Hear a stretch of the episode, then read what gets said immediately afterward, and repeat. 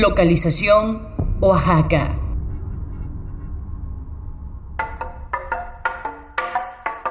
Es una criatura sigilosa, difícil de definir. Sin embargo, su paso por este mundo definitivamente es innegable. Prueba de esto son los diferentes testimonios que se han recolectado a lo largo de la República Mexicana. Con especial presencia en Oaxaca y Tabasco, tienen diferentes líneas de acción y diversas funciones. El trueno puede ser entidad atmosférica o causante de enfermedad. Otra de sus funciones es la de proteger las aguas de las lagunas, pantanos y el mar. Si eres bueno con ellos, te protegerán y proveerán de vida y riqueza vegetal. Pero, cuidado, no los provoques. Su ira puede desencadenar catástrofes naturales, muertes y mucha, mucha destrucción. Dicen los abuelitos que antes en el pueblo había una culebra de agua y las personas acostumbraban llevarle a sus hijos para alimentarla. La tradición dictaba encadenar a los niños a una jaula de palos. Luego la culebra llegaba y se los comía.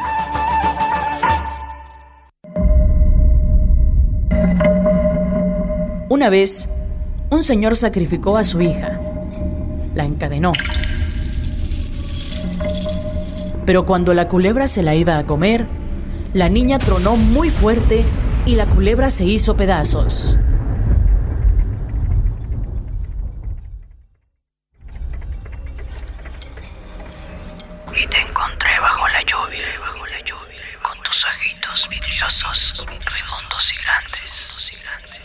Estabas enrollado con tus patitas nudosas, enterradas en la raíz de un árbol. De pronto despertaste y destronaste a la serpiente.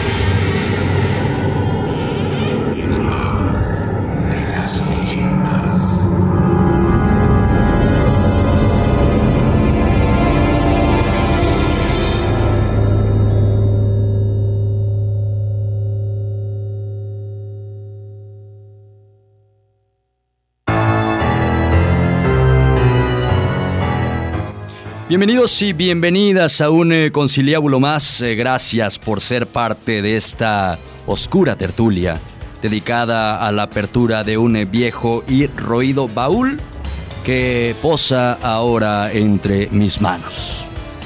En las entrañas de este arcón habitan las más lúgubres e inquietantes leyendas y hoy vamos con mucho cuidado a dejar salir una solamente una y nada más.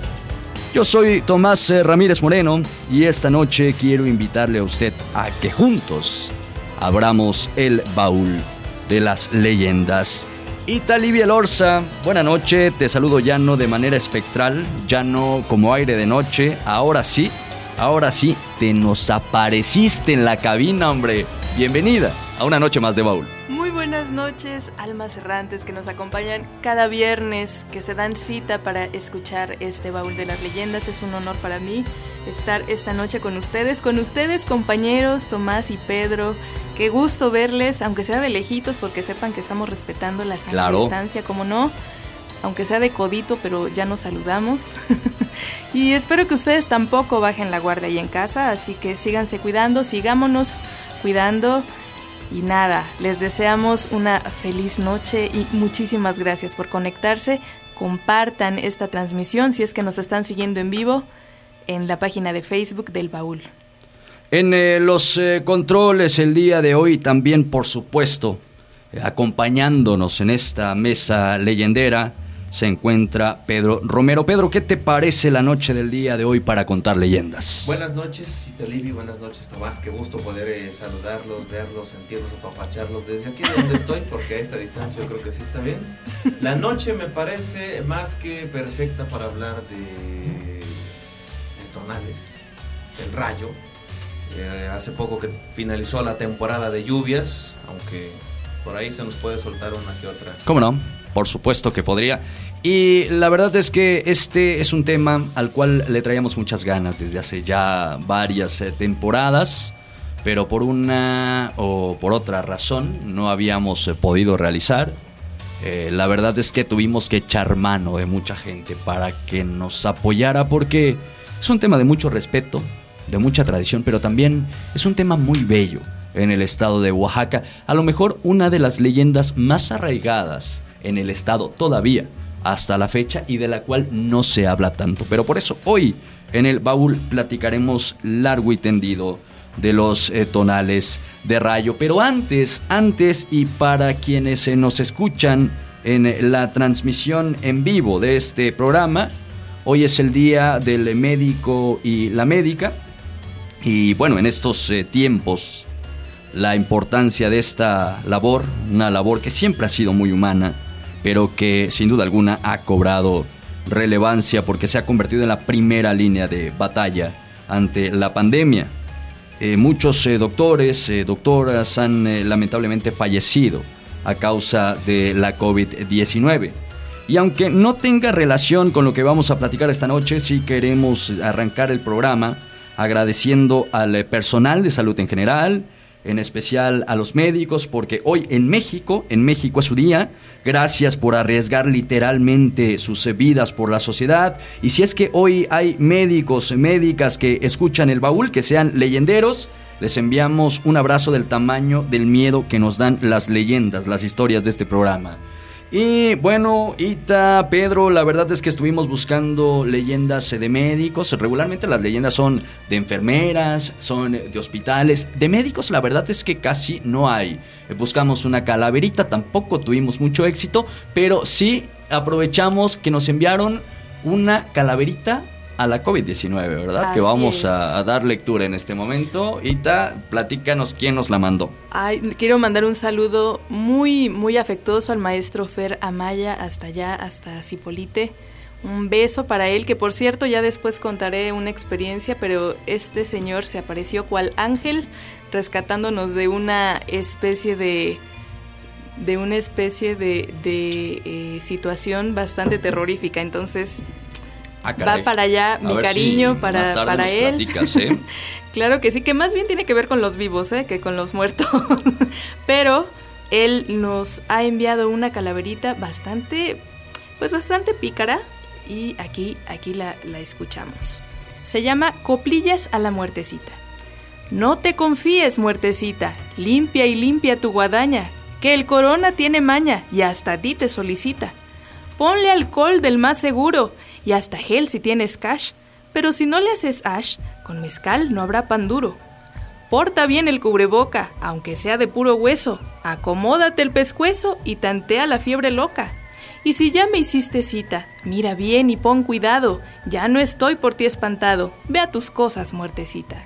Esto es del maestro Fernando Amaya, un besote para él y bueno, un recordatorio de que pues aún con, con este humor característico de las calaveritas, hay que tenerle también Por cierto supuesto. respeto al COVID. Por supuesto que sí, vaya que sí, mi estimada Italivia Lorza. Y más adelante, hablando de calaveritas y calavereados, en la semana eh, también eh, nos enviaron a la página del baúl una calavera dedicada eh, pues al baúl de las leyendas. Guau, Así que más gracias. adelante también en el segundo bloque.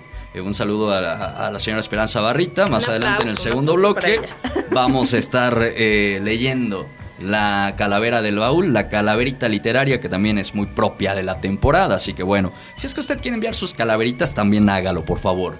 Pedro Romero, platícame cuáles son los eh, números en cabina, las eh, formas en que la gente, las eh, almas errantes que nos escuchan del otro lado nos se pueden eh, justamente se pueden comunicar con nosotros. Claro, es ah, bien sencillo. Una manera de poder comunicarse con nosotros es vía mensaje de WhatsApp, vía mensaje de texto, si usted así lo prefiere. Llamadas ahorita, este, el espectro que quedó de asistirnos hoy nos manifestó que pues tiene como que como que muchos estornudos, entonces no iba a No poder se venir. apareció. No se apareció.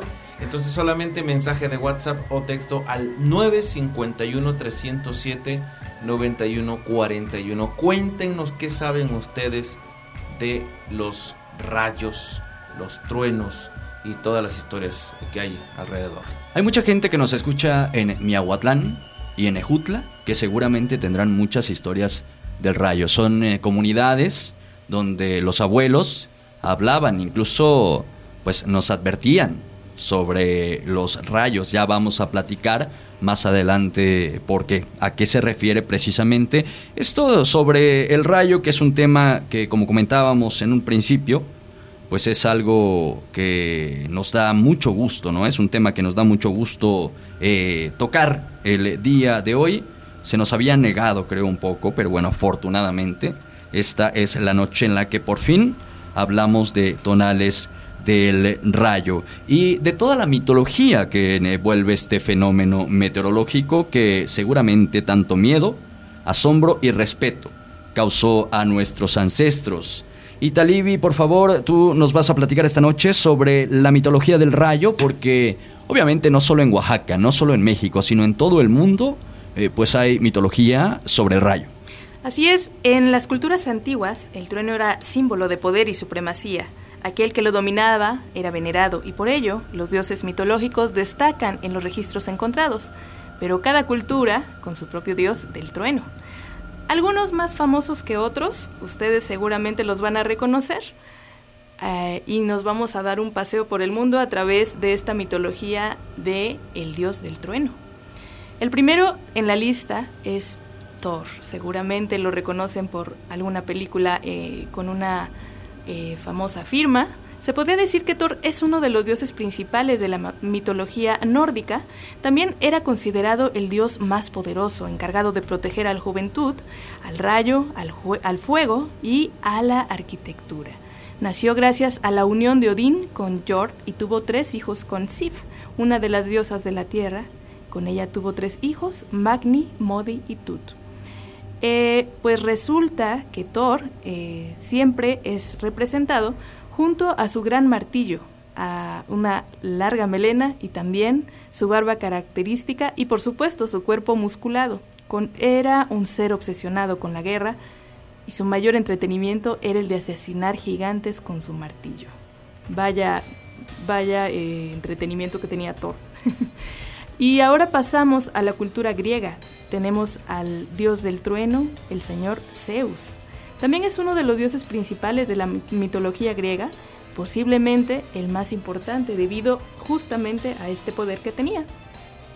Conocido como el padre de los dioses y los hombres, tuvo que ser salvado para llegar a ser, eh, pues como hoy lo conocemos, ya que recordemos un poquito de su historia, eh, fue hijo de Cronos y su destino estuvo sellado desde su nacimiento en Creta, pues fue devorado eh, por su padre. Sin embargo, Rea, su madre, lo escondió y en su lugar le obsequió a Cronos una roca envuelta en pañales, quien se la comió sin vacilar. Resulta que Zeus es considerado uno de los dioses más, más poderosos de la Grecia antigua. Tenemos también eh, para la cultura nipona el, el dios Susano. No sé si lo estoy pronunciando bien, Tomás. Tú, tú este, me podrás apoyar ahí con eso, tal vez. es uno de los tres dioses principales de la mitología japonesa. Susano. ¿E- ¿Es porque crees que tengo los ojos rasgados, No. Italibi? ¿O, a qué te refieres? ¿Por qué crees no, que yo no, te puedo apoyar porque- con la...? Porque tú... No, sí, es que- eh, Porque habla japonés. Porque hablas japonés. E- Es este. No, es, no, no, eh, no estoy insinuando no, yo- nada. Yo creo que se trata por, por, por el tema del anime. No hace rato platicábamos. Del anime, por Italibi, supuesto. Que bueno, de, de un eh, famoso, de una famosa serie de anime, ¿no? De, de Naruto viene alguno de. Hay un guiño, ¿no? A, a Susano, ¿no? Y por eso. No sé si así sea la Sí, pronunciación bueno, correcta, yo ¿no? tampoco, Ta- pero- Tampoco lo sé. También ustedes leyenderos, siéntanse con el pues con ese, esa confianza de corregirnos, oye, no se pronuncia así, con gusto, este, pues lo, mejoraremos. bueno, Susano, dios de la tormenta, nació de la nariz de su padre Izanagi. Fíjate qué cosa tan interesante. Cuando éste se bañaba para purificar su cuerpo después de haber ido por su amada Izanami a la tierra de los muertos. Ándale. Nació junto a Amaterasu, diosa del sol, y también junto al dios de la luna. La actitud de Susano siempre fue fría y distante, ya que se creía más inteligente que sus hermanos. Sin embargo, el potencial que mostró desde la temprana edad ayudó a formar esa actitud. Bueno, Susano es un, dios considerado uno de los más poderosos de la cultura japonesa. También eh, no podría faltar el dios romano Júpiter, es el dios del trueno romano. Eh, también conocido eh, considerado en la mitología romana como el dios más importante de todos. El nombre de Júpiter proviene del compuesto latino Deus Peter, que significa Dios Padre. Este compuesto a su vez deriva del sánscrito Daius Pita, o patriarca de los cielos, dicho por los Vedas, del germánico Tiwas y el griego Zeus. Cabe mencionar que en las representaciones Júpiter aparece con una luz brillante como el sol, con un cielo resplandeciente. Por último, y no menos importante, tenemos al dios azteca del trueno, Tlaloc, también llamado dios del rayo. Era conocido como el señor todopoderoso del agua, lo cual los aztecas veían reflejado en cómo sus tierras eran fértiles. Cada pueblo de la época veneraba a Tlaloc y pedía que hiciera caer al agua en abundancia para que sus cosechas fueran pues muchísimo más, más grandes. Tlaloc era hijo de Ometecutli y Ometecihuatl también fue esposo de Chalchitlicui, perdón, diosa del agua y el amor, y el padre de los Tlalocas, dioses de las nubes. Fíjate que, qué variedad hay de una cultura a otra, considerando a los diferentes dioses del rayo. Y eh, bueno, lo que tenían en común los dioses era que siempre tenían una suerte de cetro cuando lo representaban, que era eh, con, lo cual representaban ese poder que tenía. Pero también algo que leí que se me hizo bastante interesante es que en común lo que tienen todas estas culturas es que cuando llovía y se escuchaba una tormenta, eh, ¿cómo se dice? Poderosa. Sí, sí, sí, cuando caían los rayos, la gente consideraba que entonces los dioses, los dioses de los rayos, estaban tratando de comunicar.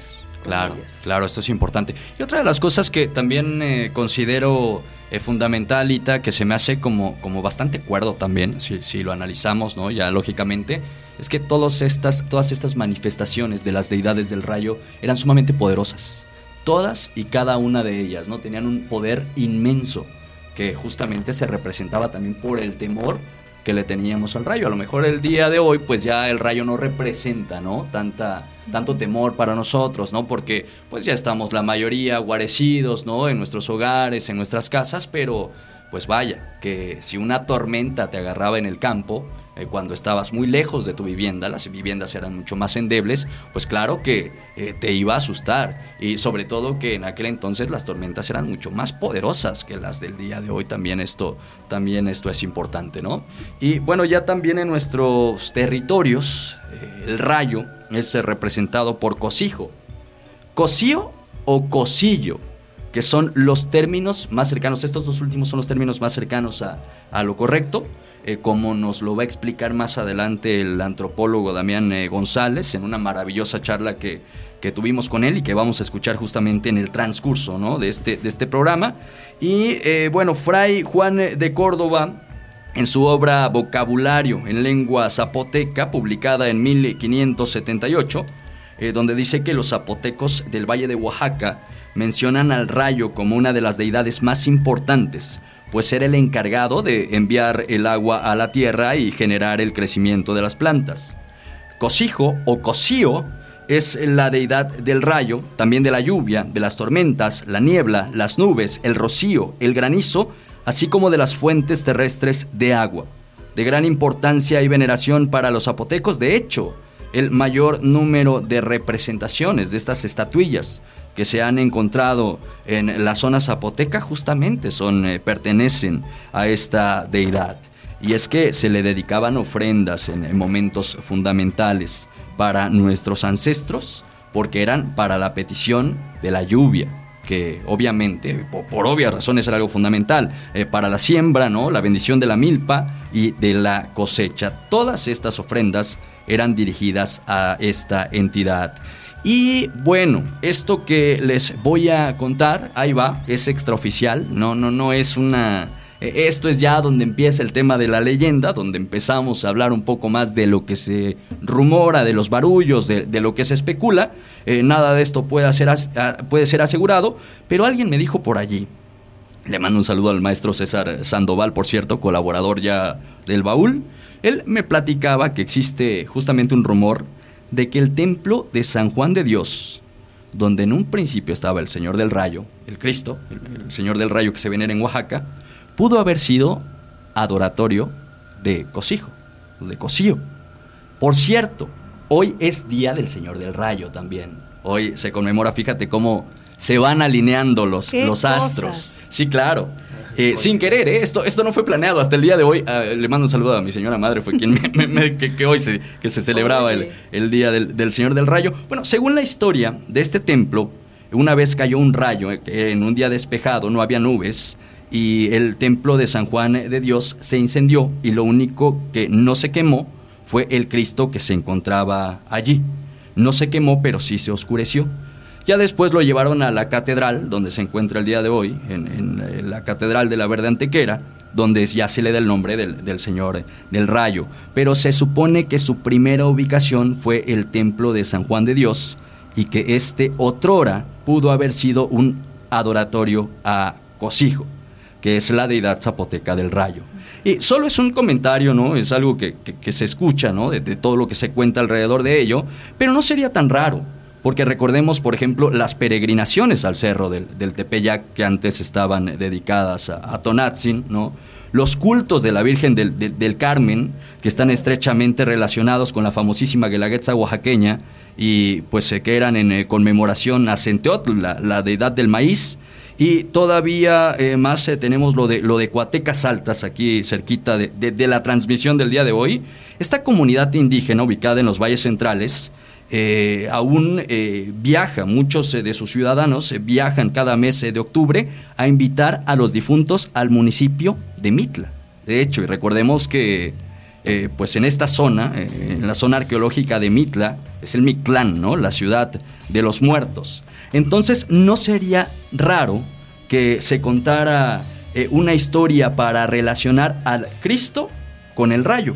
Y es que, bueno, así, esta era justamente una de las formas eh, más populares de evangelización, eh, con historias que relacionaban al santo católico y a la deidad prehispánica.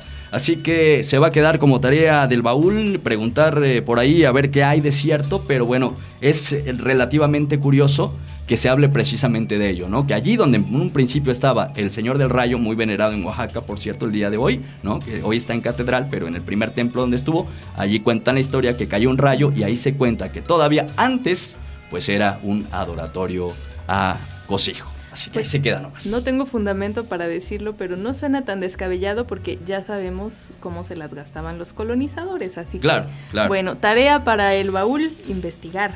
Efectivamente, efectivamente. Señor Pedro Romero, lo he sentido muy callado el día de hoy. Yo sé que nos trae Está eh, tímido, cosas callado, verdaderamente inocente, importantes. tiene la mirada. ¿Qué Sí, pasó? claro, no, es que, Pedro? es que el señor está desvelado, ¿eh? Ah, Más adelante vamos a decir por qué. Es por una buena razón. Por una buena una, causa. una buena causa pro baúl de las leyendas. Ya vamos a platicar más al rato. Pero, ¿qué te parece si me apoyas para ver qué nos dice la gente a través de los mensajes de texto?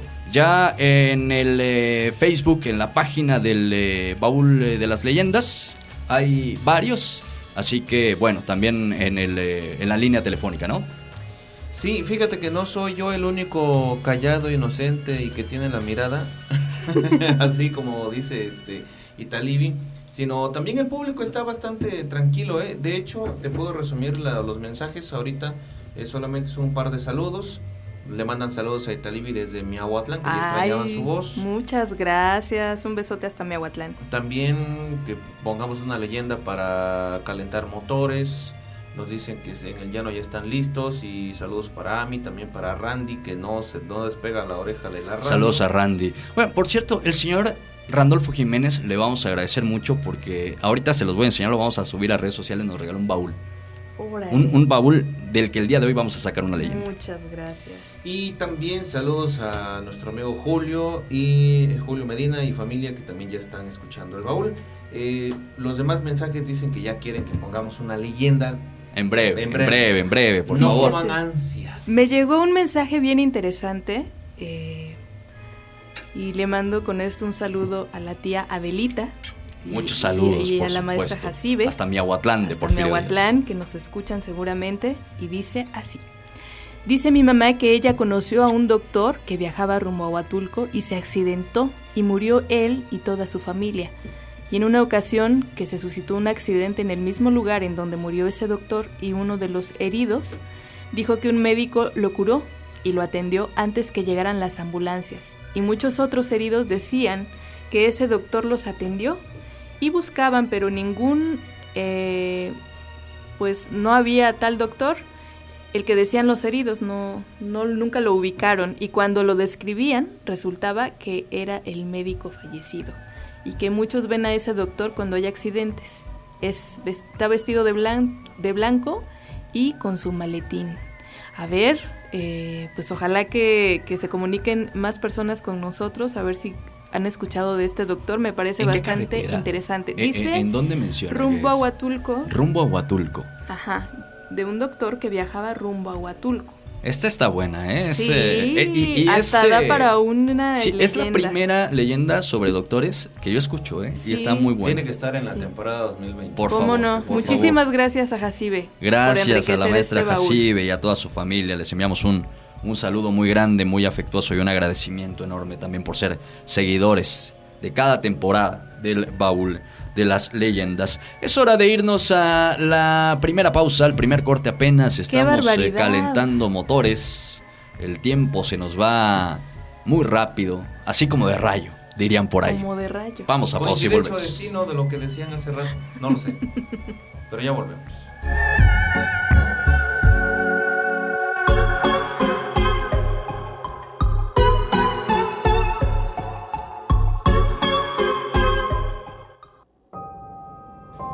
Era la noche del Día de Muertos. Por irónico que eso suene, el pueblo estaba tranquilo, engullido por la oscuridad. A lo lejos, un trote de caballos resonaba como aguacero, erizando a todo aquel que lo escuchaba. Todos los presentes tragamos saliva, observando llegar a jinetes negros que se detenían ante nosotros. Se trataba de mujeres de manos huesudas y con el rostro cubierto por una capucha. Sus voces roncas, estridentes y sensuales empezaron a pronunciar nombres. Poco a poco, observé cómo los presentes subían a los caballos, temblando de excitación. Nuevamente no me llevaron. Solo me quedé mirando cómo transportaban a todos los demás a visitar a sus familias. Tal vez el próximo año, me dije. Un microrrelato de cuentos para monstruos de Santiago Pedraza. El baúl de las leyendas.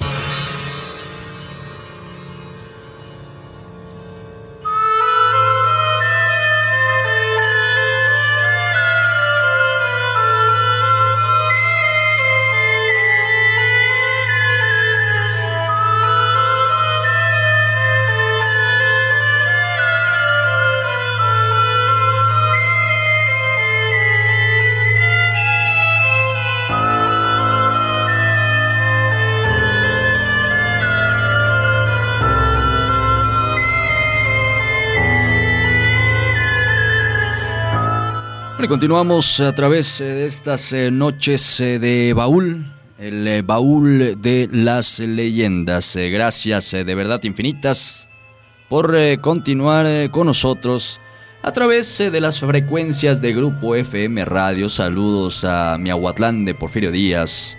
Usted nos escucha desde el 100.5 de frecuencia modulada en Dinastía. Saludos a Radio Mar también, por supuesto. La mejor de Huatulco. Allá también eh, nos están eh, sintonizando a través, a través de esta emisora Gracias eh, también, por supuesto, a toda la gente que nos tiene presentes a través de las páginas de Facebook.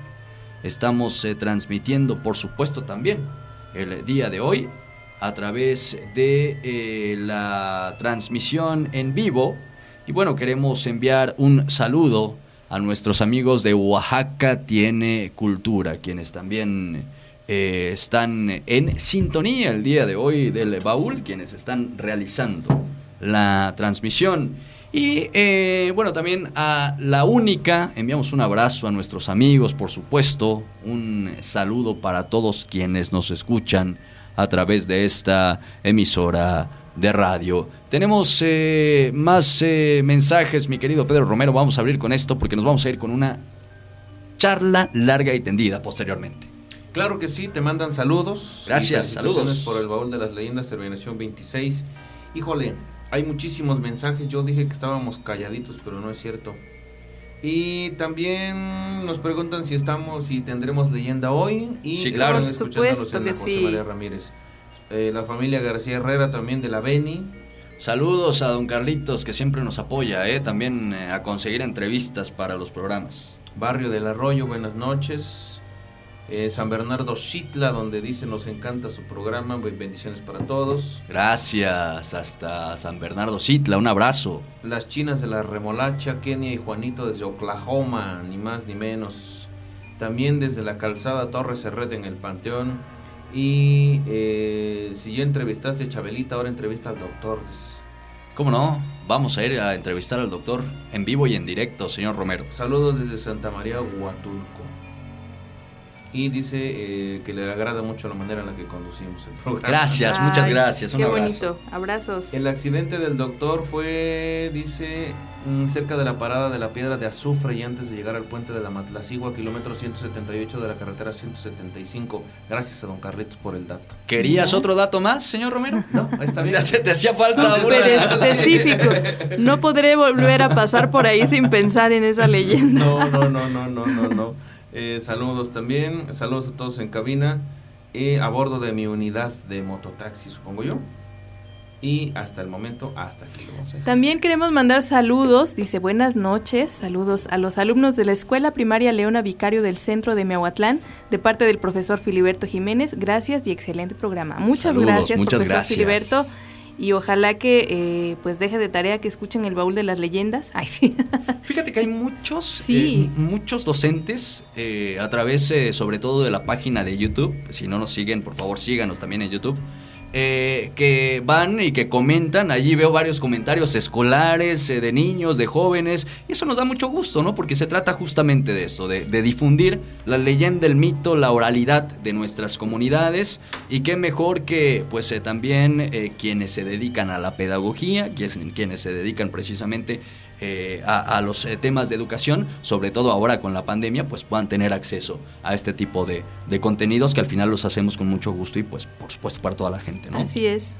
Es bien bonito también eh, difundir y ser parte de esta identidad, ¿no? Y que, que los chicos también, de pronto, pues ahí poner, poner este tema sobre la mesa y a lo mejor, no sabemos, tal vez por ahí haya un investigador en potencia. Así es, ojalá que sí y luego que venga a platicarnos aquí Por supuesto, programa. Será bienvenido. Eh, seguramente todavía dentro de varios años estaremos aquí dentro de este roído baúl. Eh, de un lado o del otro, pero aquí estaremos. Aquí estaremos, mi querida Italibi, mi querido Pedro Romero. Eh, también a través de la página de Facebook hay mucha gente que se está reportando. nos envían muchos saludos también, por supuesto. Eh, a toda la gente que está ya, eh, son varios conectados y conectadas. Eh, nos dicen también, muy milagroso el Señor del Rayo, nos dicen a través de los mensajes. por otro lado, pasamos de Oaxaca a la mitología, nos comentan. saludos desde Naucalpan, fíjate nada más. Y nos piden saludos también para la tía Laura Luis Bautista y para su prima Natalia, nos dice Siria Hernández Medina. Yo quiero contar una leyenda, ¿cómo no? ¿Cómo no? Por supuesto que eh, hay cabida para las leyendas que quieran contar a través de la línea de contacto eh, gracias a las más de 100 almas que están conectadas también a través del de Facebook Live el día de hoy. Y bueno, ahora sí, vámonos con esta charla que tuvimos el día de hoy, una charla de verdad muy amena que nos dio mucho gusto preparar. tuvimos la fortuna de platicar eh, con el antropólogo Damián eh, González, quien es una verdadera eminencia en la mitología del rayo. De hecho, escribió un libro llamado Llover en la Sierra, que la verdad es que fue como nuestra Biblia a la hora de preparar este programa. Ita, eh, nosotros, Pedro y yo, no tenemos el gusto de conocer, ¿no? En, vivo y en directo al antropólogo, al doctor Damián. tú sí. Platícanos un poco de él. Ay, la verdad es que es, un investigador eh, ejemplar. Eh, me parece su labor es maravillosa y creo que una de las cosas más importantes que yo he descubierto a la hora de leer su trabajo es que hace de este mm, lenguaje que a lo mejor esta, este tipo de información que a lo mejor a la hora de, de buscarla, de recopilarla, es muy académica él logra hacerla muy digerible para quienes a lo mejor no tenemos tanto, tanta habilidad con, este tipo de textos. Y la verdad es que la manera en cómo él escribe sus, sus, libros, cómo relata, cómo platica eh, toda esta información que dice él mismo, que va más allá de la, de la oralidad, pero que tiene esta importancia porque es eh, la raíz y la base de nuestros pueblos. Eh, pues eso yo creo es súper, es, muy admirable. Y mm, tienen, tiene un proyecto que se llama Voces de la Memoria, que más adelante les voy a estar platicando. Pero para quienes no lo conocen, pues por favor busquen eh, Llover en la Sierra, que aparte de ser un trabajo súper bello de leer, eh, pues tiene todo este trabajo de años de investigación del doctor Damián, a quien admiramos y hoy aprovechamos para mandarle un abrazo. un abrazo, por escuchando. supuesto. Y sobre todo esto, ¿no? De lo cual hablábamos de que el rayo es una leyenda, bueno, una tradición muy vigente, no sé cuál sea la manera correcta de llamarle, y que a veces es eh, muy de los pueblos zapotecas de la Sierra Sur y como que el resto de Oaxaca no tiene tanto acceso a este tipo de información. Bueno, vamos a aprovechar de verdad la voz calificada del antropólogo Damián González. Vamos a escuchar la charla que tenemos el día de hoy con esta eminencia del rayo.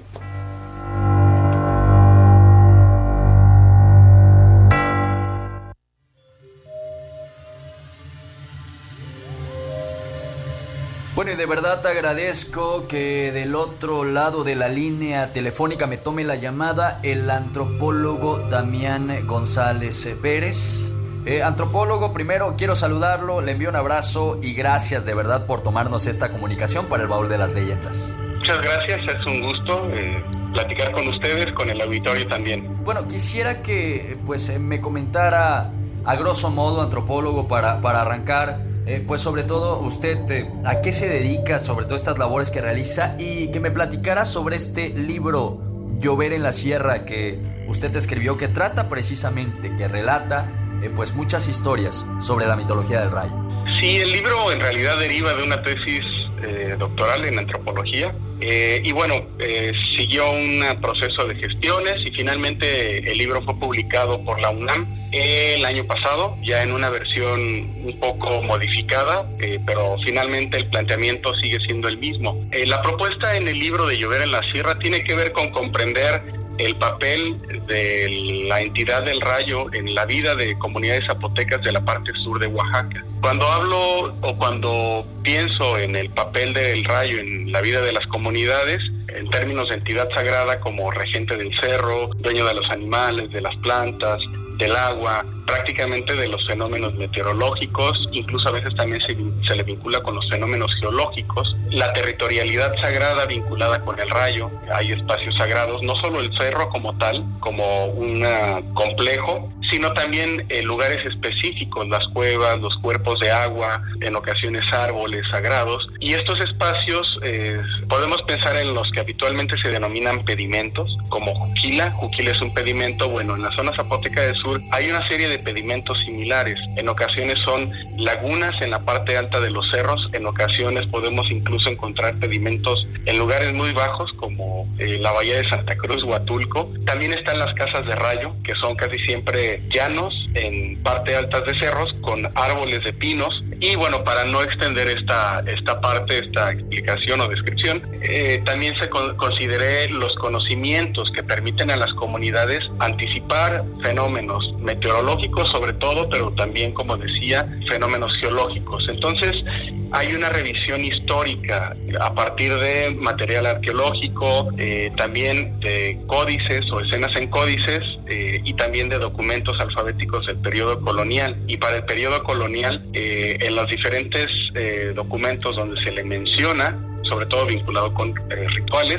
Bueno, ¿qué se dice de ello? Este, y ya para el caso de la zona zapoteca del sur, como fenómeno natural, pensando en que tiene una vigencia sumamente importante, el término cosío, que comúnmente se ha pronunciado con el, bueno, con el sonido que representamos con la J, eh, y mucha gente lo pronuncia cosijo, fue documentado por Fray Juan de Córdoba en el siglo XVI en su vocabulario en lengua zapoteca. El vocabulario en lengua zapoteca de Fray Juan de Córdoba es eh, tal vez el más extenso y completo de los vocabularios en lenguas indígenas que se realizaron o elaboraron en el periodo colonial. Y Fray Juan de Córdoba registra el término cosillo asociándolo con eh, las entradas de Dios de la lluvia, Dios de las cementeras y rayo como tal, dependiendo de la región.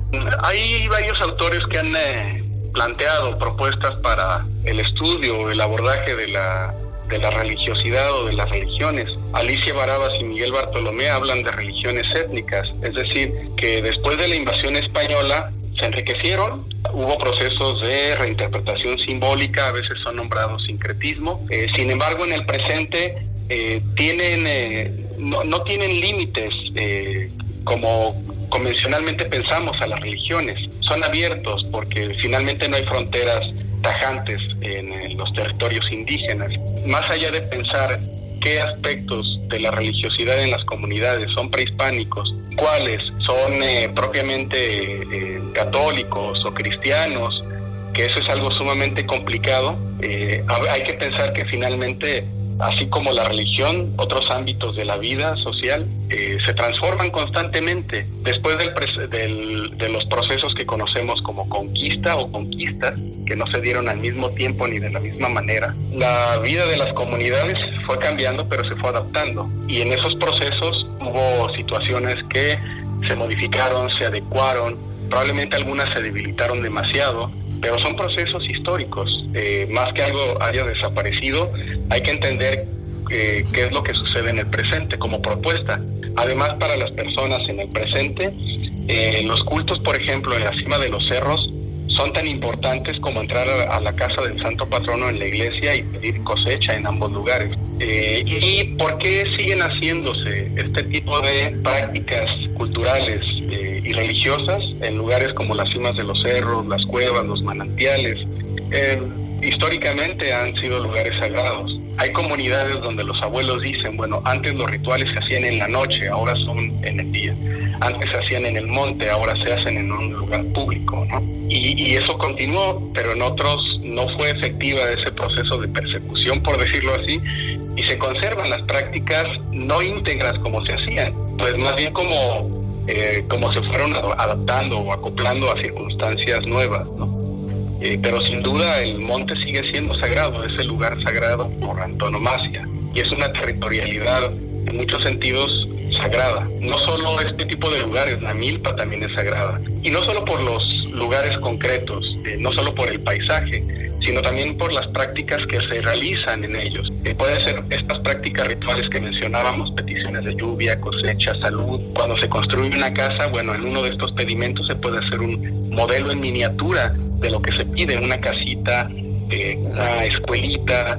Eh, si yo quiero éxito en, en, los estudios, a lo mejor hago un título en chiquito Em, puedo representar muchas cosas, un potrero si quiero tener ganado, si yo vivo en un pueblo donde tradicionalmente la gente se dedica al ganado. Pero también eh, hay, por ejemplo, cuando se nacen los niños se, les presenta en ciertos manantiales, pero también se hacen observaciones del tiempo. Se observan las nubes, se percibe la temperatura, el, el comportamiento de los animales y esto lleva a las personas a hacer pronósticos de si va a llover temprano, si se va a retrasar la lluvia, si va a haber sequía, si va a haber una tormenta de granizo, si va a haber viento fuerte. Hay otro tema también eh, bien interesante sobre eh, pues esta identificación del rayo eh, como animales o asociación más bien creo que es el término correcto hacia algunos animales. casi siempre se ven representaciones de lagartijas, sapos, culebras, lagartos, dependiendo de la ubicación en la que estamos, y esto tiene continuidad en la narrativa, en los relatos. Hay lagartijas a las que se les nombra desde zapoteco eh, Shinuzi, Shindi, Jiuzi, que se puede traducir como hijo de rayo, literalmente hijo de rayo. Pero también la, culebra es un animal importante. Hay comunidades donde se, se dice que es el nahual del rayo, el que cuida la, la cueva, el que cuida el manantial, el pozo de agua. Eh, es la que más abordo en el libro de Llover en la Sierra y presento algunos relatos, pero también podemos escuchar en las comunidades relatos sobre sapos, este, mm, ranas.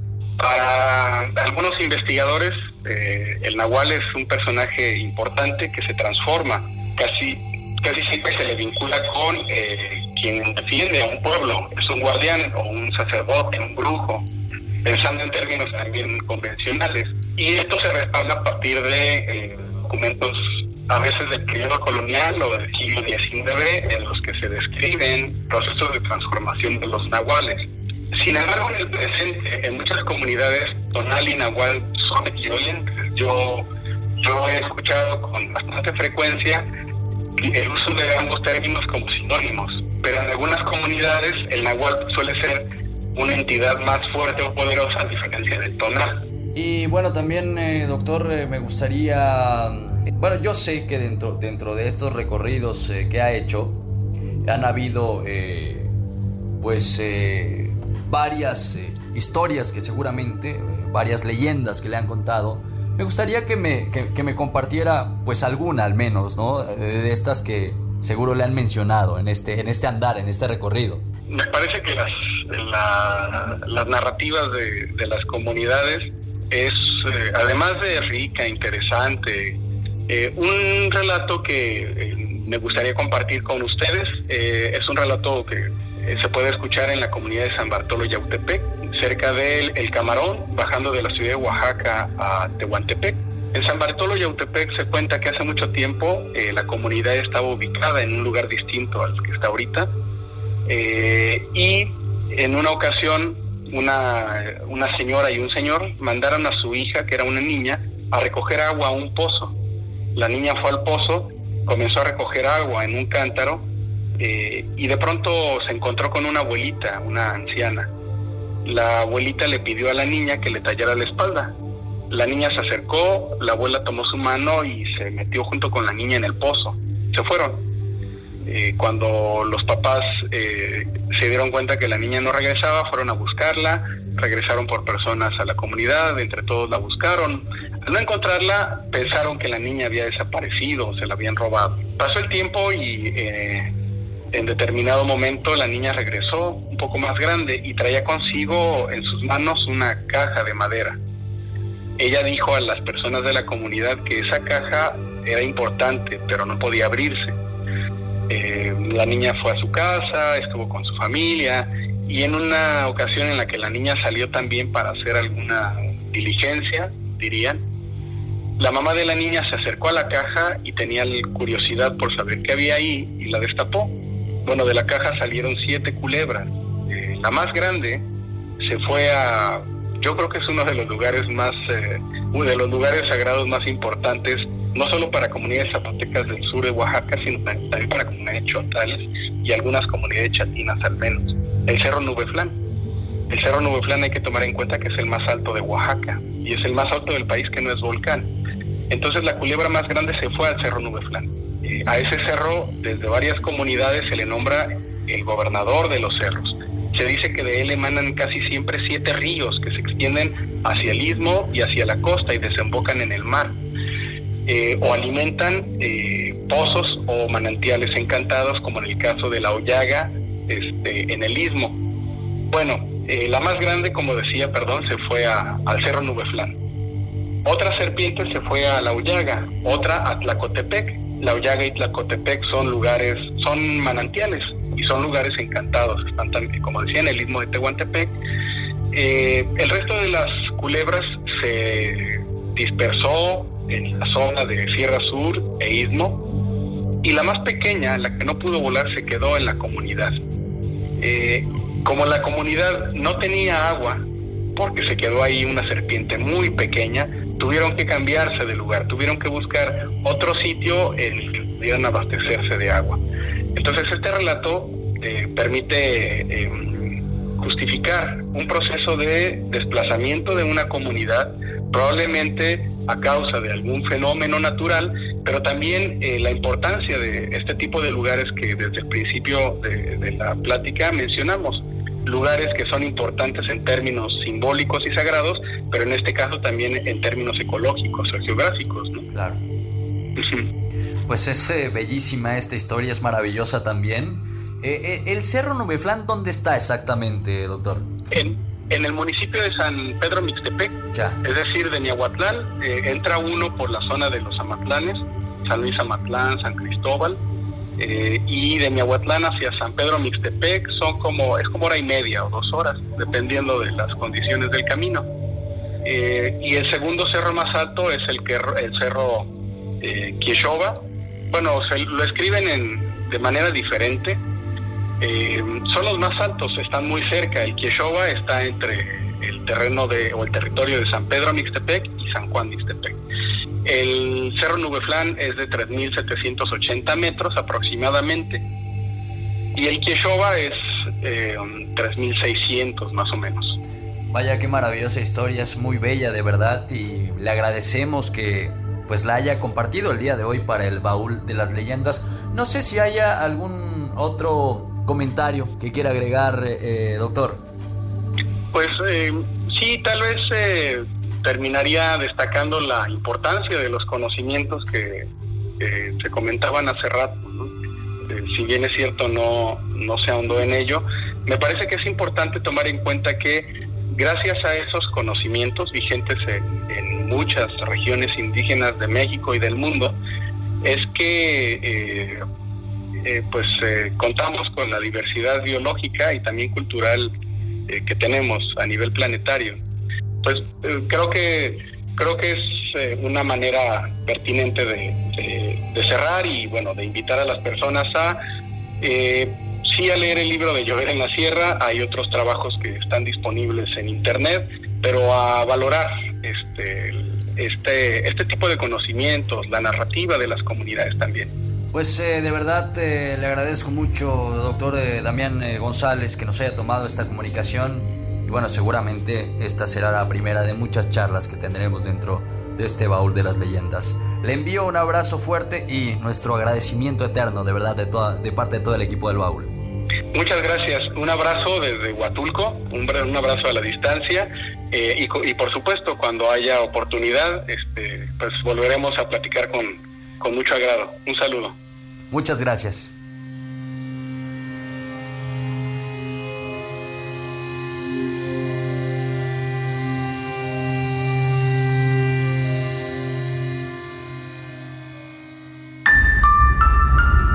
Más adelante, en el baúl de las leyendas.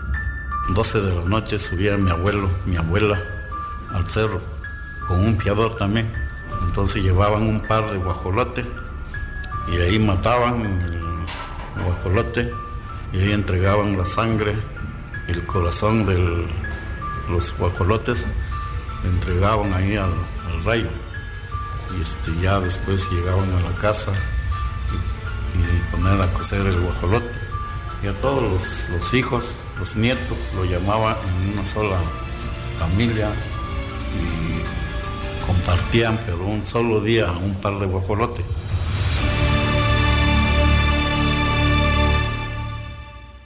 El baúl de las leyendas.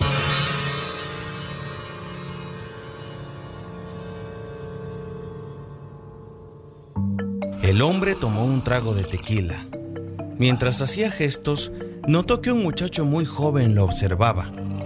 El hombre dio un segundo sorbo, sin dejar de sentir la mirada del chico. Finalmente, un poco irritado y casi con un gruñido le preguntó, ¿Quieres un poco? El muchacho se acercó rápidamente, con una sonrisa que parecía infantil. Gracias, señor. Es que a mí no me pusieron ofrenda. Descuida, en la mía también tengo mezcal. Y esa noche, entre velas y cempasúchil, ambos muertos se emborracharon. Un microrrelato de cuentos para monstruos de Santiago Pedraza. El baúl de las leyendas.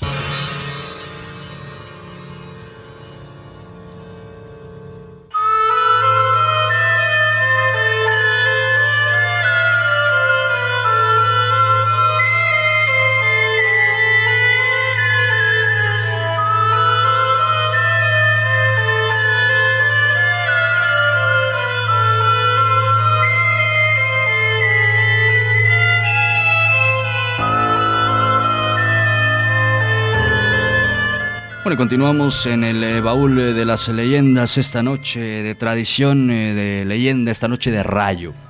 Agradecemos también infinitamente al antropólogo Damián González por esta maravillosa charla que nos acaba de ofrecer.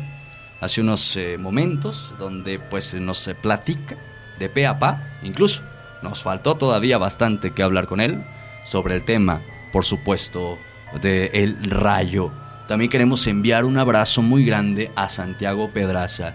Estos eh, rompecortes, estos audios que ustedes están escuchando eh, a la hora de la salida eh, de, corte y en las entradas son precisamente de una maravillosa página de Facebook llamada así, Cuentos para Monstruos. No solo es una página de Facebook, él se dedica a escribir también precisamente para varias publicaciones, ha publicado ya libros, así que de verdad eh, le pedimos que nos permitiese utilizar eh, eh, sus textos para convertirlos en audios y pues creo que salió una cosa verdaderamente maravillosa, así que muchísimas gracias a Santiago Pedraza que tiene una cantidad de seguidores de verdad increíble, pero si todavía no lo siguen, si es de los raros que todavía no siguen Cuentos para Monstruos, les invitamos que también vayan a su página de Facebook y estén pendientes de todas las publicaciones que realiza, porque hace varias y, de manera constante, todas relacionadas con el misterio, con el, con el terror, por supuesto. Así que bueno, un agradecimiento de verdad eh, muy grande a Santiago Pedraza de Cuentos para Monstruos. Eh, tenemos eh, rápidamente algunos mensajes, también tenemos saludos y bueno, ¿qué más nos dicen a través de las líneas? Pedro Romero. Tenemos muchísimos mensajes, si me lo permites un segundito nada más. Adelante. Nuestro teléfono se actualiza. Qué barbaridad. Bueno, mandamos saludos al maestro David Luciano que ya está escuchando el baúl de las leyendas. Hoy guionista de la historia, de la leyenda que va a salir del baúl. El baúl le encomendó al maestro David Luciano que plasmase la leyenda de la noche en texto y más adelante vamos a escuchar la magia de mi querido Pedro Romero, eh, por supuesto con, una, eh, con un elenco maravilloso, con un elenco eh, verdaderamente increíble de lo que preparamos hoy para los que todavía están preguntando si va a haber leyenda. Sí, todas las noches, todas las noches de baúl hay leyenda. Ahora sí, Pedro Romero, tenemos los mensajes. Estaría muy bien que diario pasara una leyenda, aunque sea de los años anteriores, nos dicen. Lo vamos a tomar en cuenta. En Hacienda Vieja hay mucho que contar en Ejutla. Buenas noches, saludos para Luz Salín, que nunca se pierde el baúl de las leyendas, aunque esté temblando de miedo, siempre los escucha. Saludos para Saludos, gracias. Saludos a nuestro compañero Pedro Sánchez, que nos eh, manda saludos también. Saludos a Pedro eh, Sánchez, por supuesto, un abrazo. Ya pronto lo tendremos también a través eh, de esta emisora para la señora Brenda y sus hijos de parte de su esposo desde Tehuantepec. Ándale pues. Un abrazo hasta Tehuantepec. Allí también hay mucho que contar. Sí. De hecho, en cada región de Oaxaca hay historias para votar. Es lo maravilloso ¿eh? de Oaxaca. Sí, así como hay eh, cultura, tradiciones, gastronomía, de todo, muy distinto y muy diverso, también leyendas, ¿no? Existen Y un día de estos, un día de estos los vamos a visitar por allá. Saludos al buen Homero. Familia Herrera desde Oklahoma, barrio del Calvario, Camila y Mari todos los viernes hasta que se acabe, dice. Ay. Saludos desde Miahuatlán, familia, como no, dice, como todos los años al pendiente. Excelente programa, somos leyenderos de corazón. Ay, qué bonito. Saludos. Saludos. La escuela Juan Escutia de Miahuatlán sacó este libro, dice no recuerdo el año, está interesante, la profesora Guillermina Zabaleta. Así es, Saludos. mandamos saludos a la maestra Guillermina Zabaleta, que en algún momento también estuvimos consultando esa literatura. Ya me tocó a mí también Sí, ojearlo, ¿eh? Seguramente sí. de allí va a salir eventualmente alguna leyenda. Seguramente el baúl. sí. Hay mucho material, hay mucho material. Félix García, leyendero de corazón, excelente programa. Hasta aquí la vamos a dejar porque siguen llegando más y más y más. Nada más eh, déjame enviar un abrazo y un eh, saludo muy grande hasta Tabasco. Nos escriben desde Tabasco, Rafael eh, Tafoya. También hasta Mérida nos están escuchando en eh, la Blanca Mérida. Enviamos abrazos, por supuesto, a quienes nos escuchan en otros estados de la República. Y bueno, este año les adelantamos que por primera vez, por primera vez, el baúl va a abrir eh, eh, para pues eh, traer leyendas de otro estado de la República, que no es propiamente Oaxaca. Ya adelantamos que es Veracruz, pero más Atenta adelante... la gente de atenta, Veracruz, por todavía no favor. hemos revelado la leyenda. Sí, atenta a la gente de Veracruz, que por cierto he visto muchos likes de, de- de- de Veracruz, ¿eh? Así que bueno, un, un- un saludo. Mm, bueno, vamos con eh, más, eh, con más eh, datos que tenemos, por supuesto, esta, esta noche. Seguimos platicando. Recuerda que el tema de la noche del día de hoy es el rayo y toda la mitología que envuelve, sobre todo enfocado, ¿no? A tierras zapotecas. Y en estas comunidades de la Sierra Sur y también un poco de los valles centrales, eh, se habla mucho precisamente de, la gente rayo, eh, de- del nahual o del tonal de rayo, la gente que tiene la capacidad de convertirse en este fenómeno meteorológico. Y le preguntábamos justamente al doctor Damián sobre cuál era la diferencia, ¿no? Este, este eterno debate que no se nos quita nunca, ¿no? Y que todos los años lo tenemos en el baúl, la diferencia entre tonal y nahual en nuestros territorios, y como escuchábamos también en la charla, eh, no hay eh, algo eh, a ciencia cierta, ¿no? Es decir, realmente para la mayoría de las personas, para muchas personas incluso, se torna hasta un sinónimo, ¿no? El decir tonal o el decir nahual. nahual en nuestras comunidades viene siendo lo mismo, aunque por allí, si alguna diferencia podríamos llegar a tomar, es que el nahual es un eh, ser más fuerte, ¿no? Eh, siempre, eh, aunque aquí con el rayo creo que podría haber una, una excepción, porque hay quien habla de tonales de rayo, ¿no? Y otra de las cosas es que siempre el nahual es, que un, chamán, es un protector de, la- de las comunidades, y el nahual se dedica, perdón, el tonal se dedica más a cuidar. Sí, también hay protección en las comunidades, pero también hacia los recursos naturales. Esta también es otra de las situaciones importantes, ¿no? Y en, eh, dentro de toda esta información que hemos podido recopilar, también el día de hoy sabemos, gracias a la tradición oral, que esta gente que tiene la capacidad de transformarse en eh, rayo puede hacerlo eh, pues a voluntad propia e incluso causar daño eh, a los cultivos, a las casas o incluso hasta las propias personas. Es eh, bien sabido por muchos abuelos, abuelas, que incluso aconsejaban a sus nietos que cuando viniera la gente eh, de, de las comunidades más altas de la Sierra Sur, pues les decían, oye, no lo vayas a hacer Hay enojar. cierto respeto. No, eh, te- ten exactamente eso, no mucho respeto porque puede ser un rayo y pues puede traer desgracias a la casa, a la familia o puede llegar a desquitarse con alguien, ¿no? Entonces esto también es verdaderamente importante porque pues eh, eh, esto eh, tiene un par de generaciones, no más incluso dentro de estas dentro de esta recopilación de relatos que tenemos de los escuchas del baúl, hay uno que más adelante vamos a presentar donde justamente habla de ello, ¿no? Es un joven el día de hoy, tendrá eh, 30 y no más de, de 33 años, ¿no?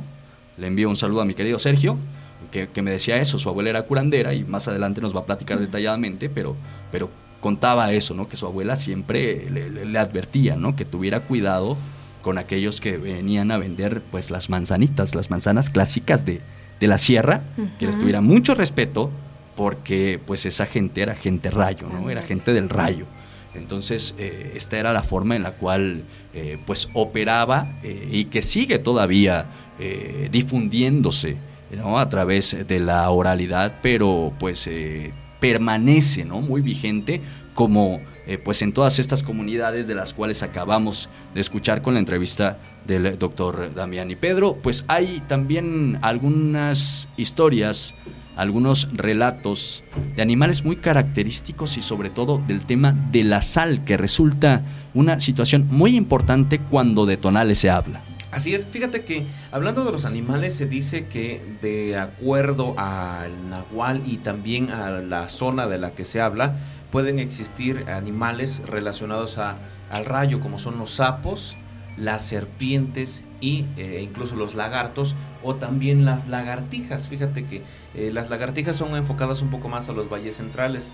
Desde que tengo uso de razón siempre se ha dicho lo siguiente, este es un mito que obviamente no lo he comprobado, pero se dice que cuando hay una tormenta y tú pones sal en algún lugar donde, donde cae el rayo, pues puedes encontrar un animal muerto de esta naturaleza y eso quiere decir que acabaste con, que de alguna manera destruiste el animal. Existen también muchos eh, especie de conjuros o supersticiones para hacer esta, pues, valga la expresión, conjuros de las tormentas, como el hacer una cruz con sal en el dintel de la puerta de la casa, ¿no? Recordemos que las puertas antiguas pues estaban hechas por dos pilares y digamos la viga de en medio de este arriba, este sería el, el dintel de la casa, ¿no? Echar un puñado de sal al, al fuego o buscar amuletos como las ramas de laurel o de romero que estén bendecidas. De esta manera se realizaban los conjuros de, de las famosas tormentas. Existen además otros rituales que van desde enterrar un cuchillo en la tierra, de quemar,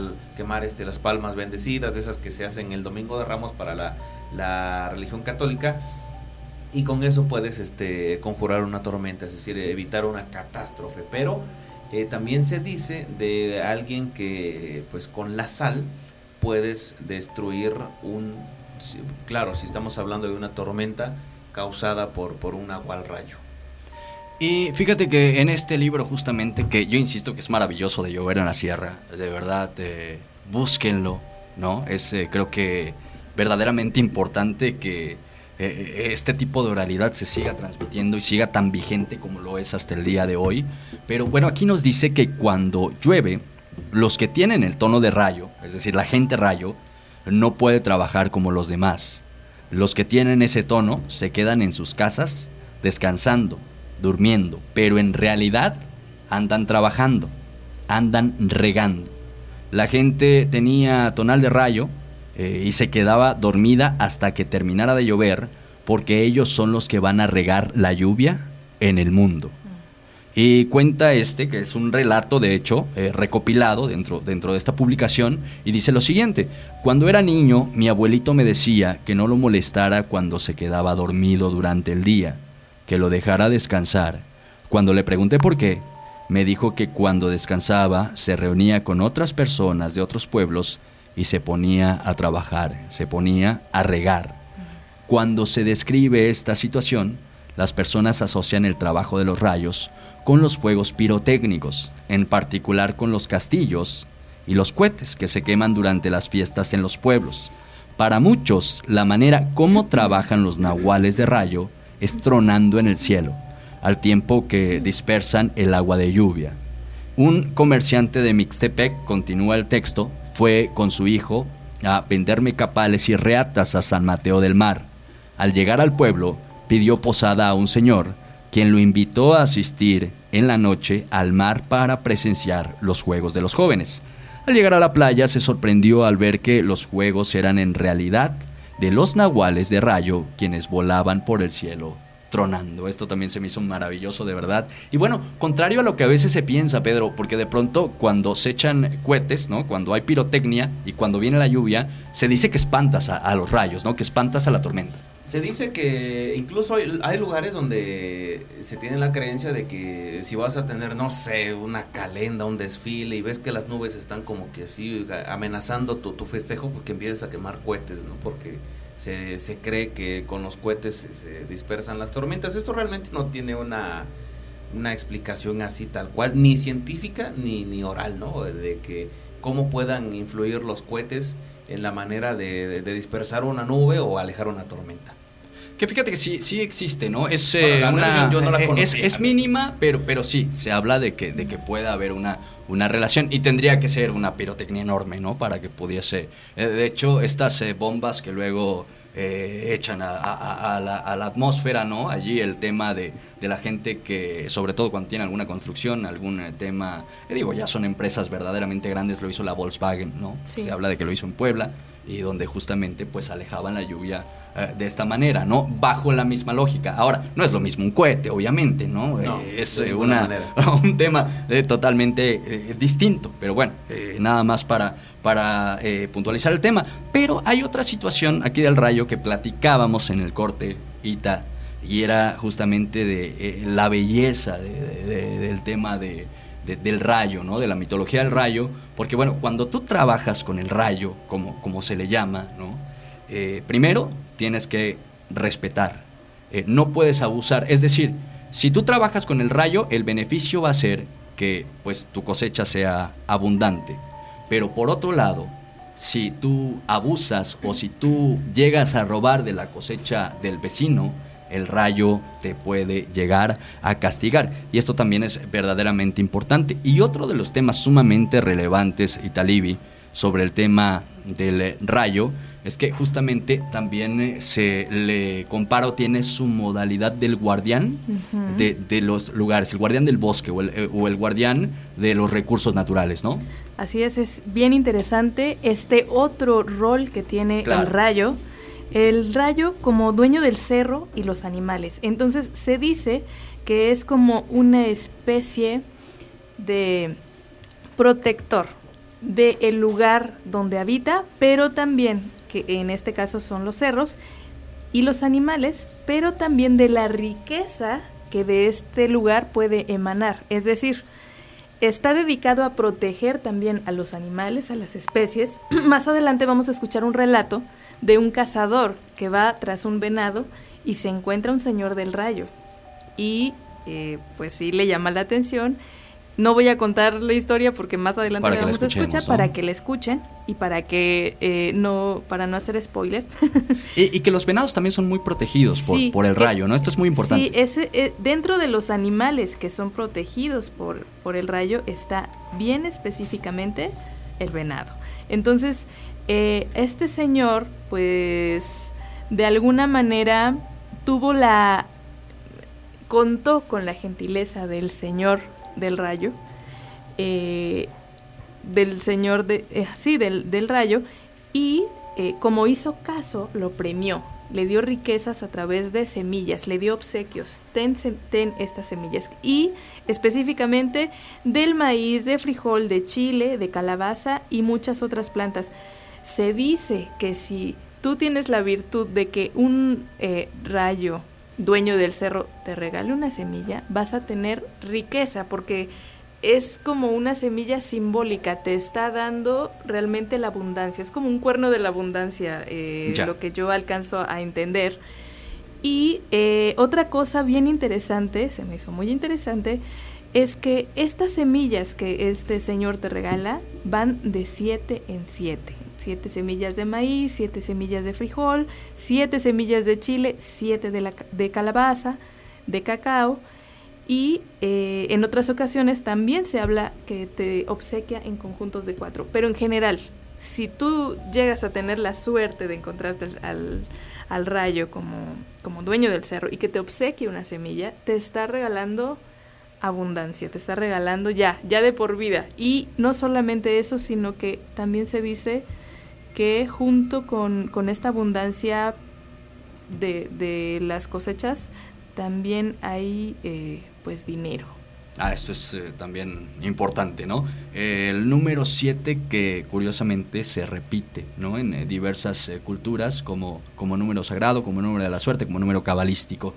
Y otro de los temas que ahora recordaba Ita, Pedro, leyenderos y leyenderas, es que hay otra historia de la cual recordé en estos momentos, esta es chiapaneca, que te habla del, del sombrerón.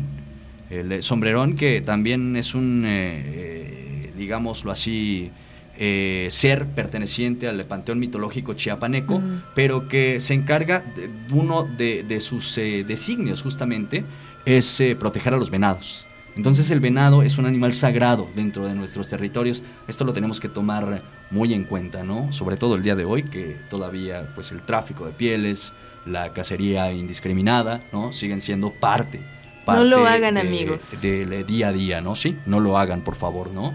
Y no solamente quienes van y lo matan, ¿no? Porque también el consumidor final a lo mejor ya no se siente tan pecador, porque bueno, ya no lo mató, pero eh, como reza el propio dicho, ¿no? Tanto Peca. peca el que mata a la vaca como el que le agarra la pata, Entonces ¿no? no anden agarrando patas. Claro, sí, de ningún animalito. Efectivamente. Eh, queremos también hacer mención de estos eh, proyectos alterna- alternos que realiza el doctor Damián, si me permiten. Él tiene un proyecto que se llama Voces de la Memoria. Y este proyecto etnográfico tiene la finalidad de compartir audios de narrativa oral de la Sierra Sur y Costa de Oaxaca. El proyecto surgió por una iniciativa personal justamente del antropólogo Damián González y posteriormente se integraron investigadores de la región zapoteca. eh, tal es el caso de Edgar Pérez, para quien mando un saludo y un abrazo, compañero. supuesto, un abrazo. Eh, para Elvia González, que es quien recopiló la historia que escuchamos abriendo, abriendo el programa. Claro. Y también el poema. Ella fue quien recopiló Saludo esta a Elvia historia. también. Y bueno, una servidora también se integró hace poco a, a este colectivo. El proyecto contempla la documentación de narrativa oral de diversas temáticas. Hasta el momento se han abordado temas del maíz, rituales, costumbres funerarias, historias de nahuales, narrativas de paisaje y del territorio, entre otras. Y ustedes pueden encontrar fácilmente este repositorio en la página del Instituto Huelte para Estudios Oaxaqueños. Si quieren conocer más del trabajo del doctor Damián, pues esta es otra alternativa. Y bueno, maravilloso eh, todo este trabajo que se está realizando. Aprovecho para mandar un abrazo y un saludo a mis compañeros de Voces de la Memoria. Ojalá, mi querida Ita, que seas el enlace, creo que eres el enlace adecuado para que Voces de la Memoria y el Baúl de las Leyendas próximamente presenten algo juntos. Sería, sería algo fantástico. Yo creo que sí. Nos eh, tenemos que ir a la pausa, lamentablemente el tiempo se nos está yendo extremadamente rápido. Muy rápido. ¿Regresamos con leyenda directamente? Yo creo que sí, porque la leyenda está bastante extensa. Quería decir algo bien importante para quienes eh, siguen al baúl. Hay maneras bien fáciles en que nos puedan apoyar si no tienen eh, posibilidad económica, porque muchos nos han dicho, híjole, es que este momento es complicado. Pero ¿qué creen? Hay esperanza. Nos pueden apoyar compartiendo nuestra página en Facebook. Cuando ustedes vean la publicación, compartan en todos los grupos, no importa. Ay, sí. Y eh, también estamos en YouTube, tenemos un canal en YouTube, como estamos como El Baúl de las Leyendas. Así es. Dennos like, dejen sus mensajitos, compartan también el, canal y sobre todo suscríbanse y por supuesto estamos en todas las plataformas. Efectivamente, no se olviden del podcast ahí en ebooks, en Spotify y también en Apple Podcast. Ahí pueden encontrar el proyecto del baúl de las leyendas. Nos eh, vamos a pausa y regresamos directamente con leyenda. Rápidamente, Pedro Romero, platícanos a grosso modo esta maravillosa historia, sobre esta maravillosa historia escrita por el maestro David Luciano. Por segundo programa consecutivo, el maestro David Luciano Ruiz Durán hace uso de su pluma mágica y nos entrega una historia de dos jovencitos. Hay una situación, póngale mucha atención por favor, hay una situación ahí que tiene que ver con, los rayos y la historia se desenvuelve en alguna comunidad de, póngale usted la- el lugar, la sierra o la costa o el istmo, no les voy a decir más. Es una leyenda muy bella, muy extensa y que ha sido preparada con todo el cariño del mundo para este, esta edición del baúl. Regresando del corte, eh, directamente con Camila Rayo. Para quienes preguntaban.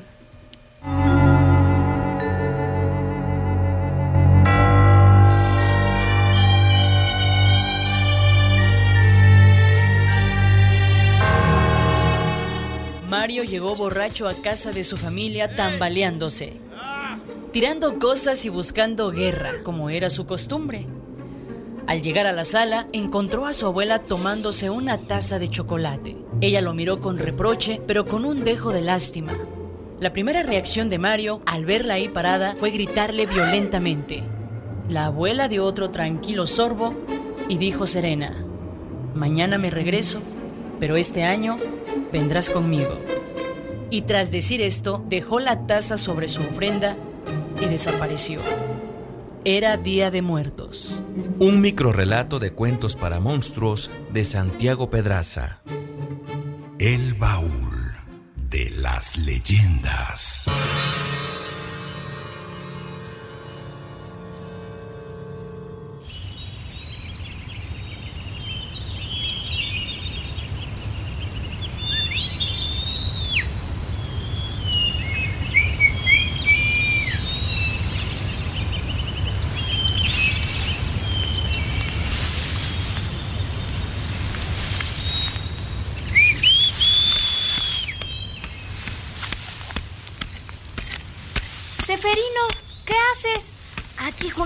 Leña para las tortillas de mi mamá.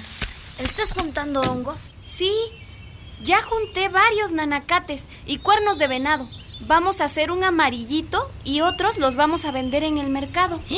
Me invitas un poquito. Ya vámonos, que va a comenzar a llover. No seas collón, que todavía no llueve. Ah, no quiero que se moje mi leña, que luego pesa más y echa mucho humo cuando se quema.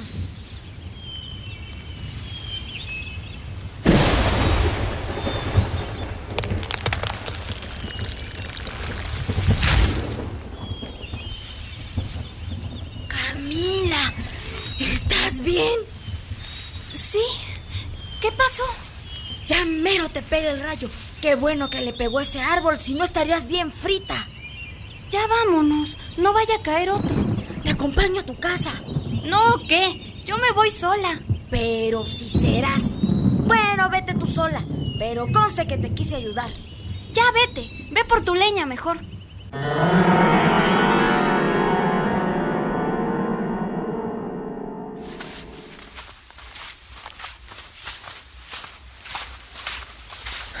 Hija, ¿estás bien? Lueguito que escuché el rayo vine para ver si no te había pasado alguna desgracia. Ay, mamá, no pasó nada. Así cerquita pegó el rayo en un árbol. Pero mira nomás, si se te chamuscó el pelo. Ni cuenta me había dado. Ya no te fijes, mamá. Vamos para la casa. Aquí traigo los honguitos. Ay, chamaca esta, igualita de revoltosa que tu abuela. Vamos, pues.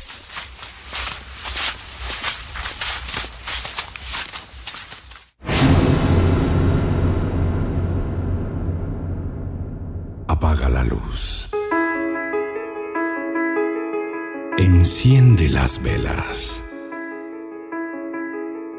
Abramos el baúl. Y que salgan las leyendas. El baúl de las leyendas.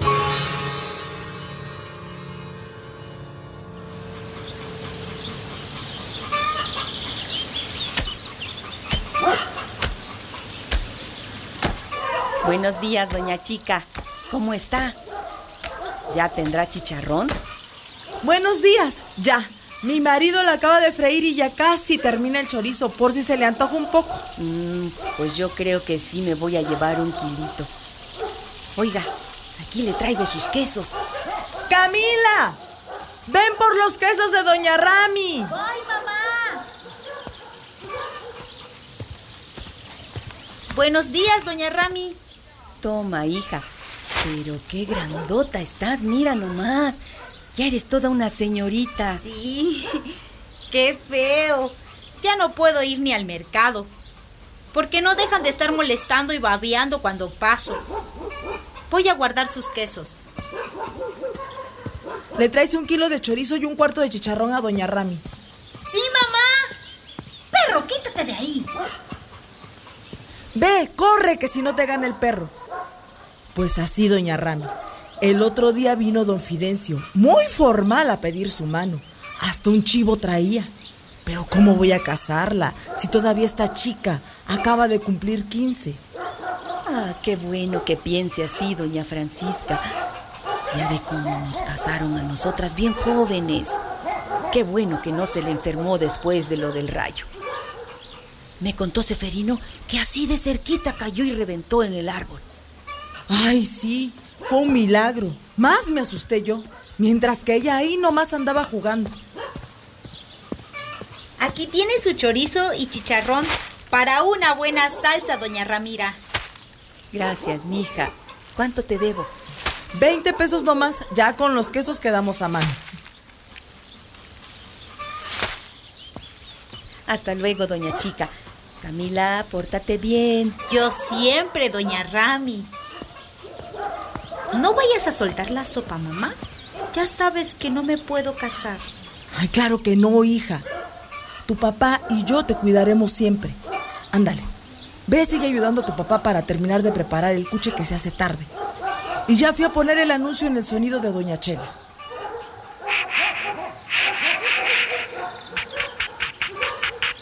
Estamos anunciando que está el chicharrón, la cecina y la carne de puerco en casa de Doña Chica. Vaya y compre su carne. Estamos anunciando una vez más que ya está el chicharrón, la cecina y la carne de puerco en casa de Doña Chica.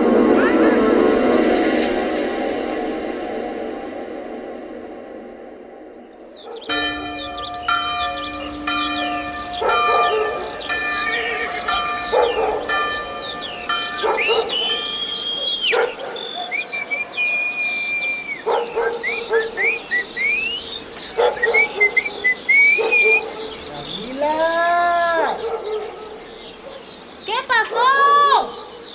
Aquí nomás. ¿Y tú cómo estás? Ya casi no te dejas ver desde lo del rayo.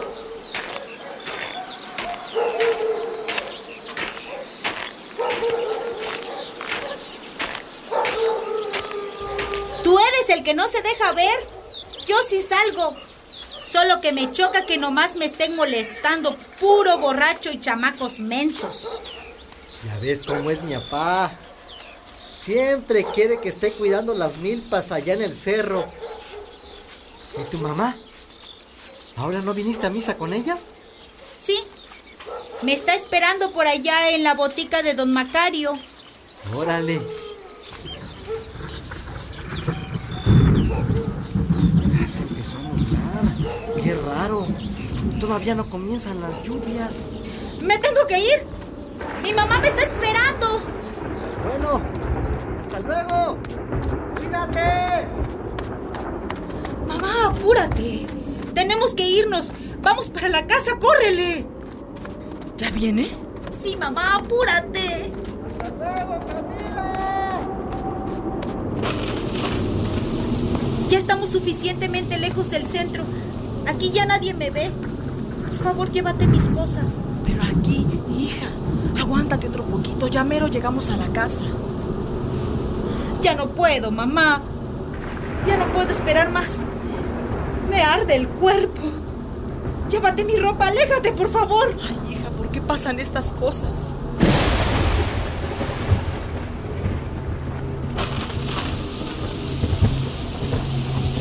Te espero en casa. Tu, tu vestido lo pondré en el tendedero de atrás. Hija.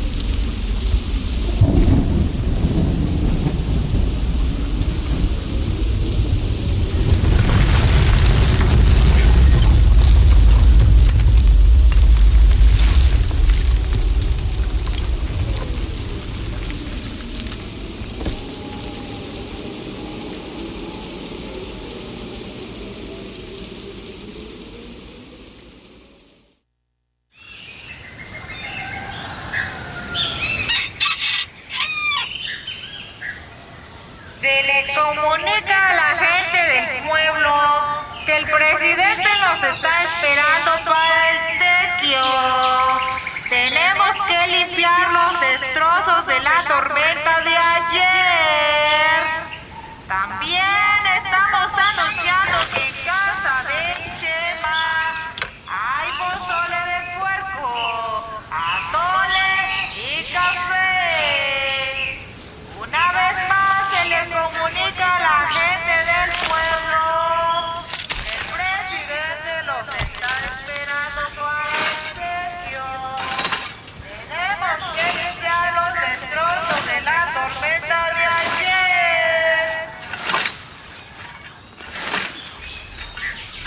Ahora sí que se cayeron varios árboles.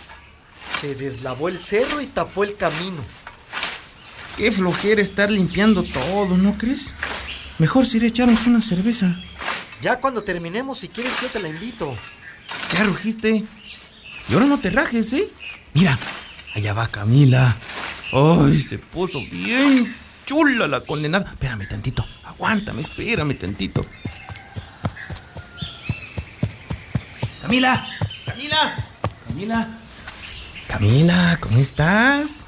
¿Qué pasó, Celedonio? ¿Qué quieres? Tengo mucha prisa. Ay, nomás quiero saludarte. Estás bien bonita. ¿No quieres ser mi novia? No. Ya te dije que no. No me estés molestando. Anda, dime que sí. Dame un besito. No, que sácate de aquí. No me estés molestando. Ya caerás, palomita. Y mira, aquí en mis brazos harás tu nido. No, gracias. No molestes que voy deprisa. Adiós, pues.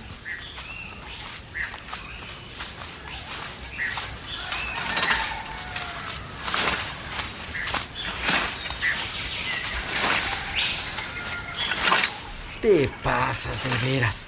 Ya te dijo que no muchas veces. Y ahí vas, ahí vas, ahí vas a estar chingando. Ya caerá, ya caerá, hombre. Tú tranquilo. Es la única que me falta del pueblo. Ah, bueno, allá tú. Pues vamos a darle. Que si no, vamos a regresar mañana.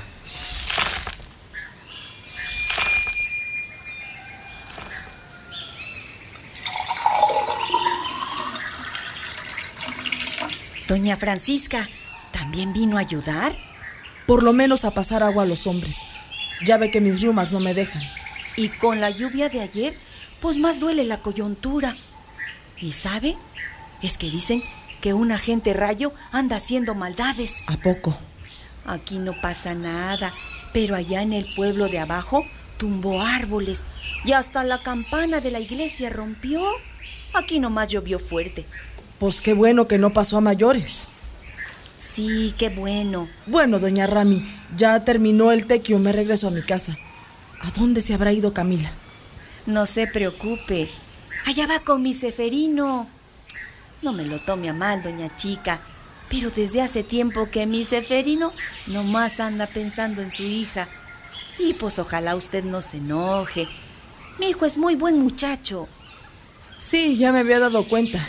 Pero ahí es mi hija la que decide.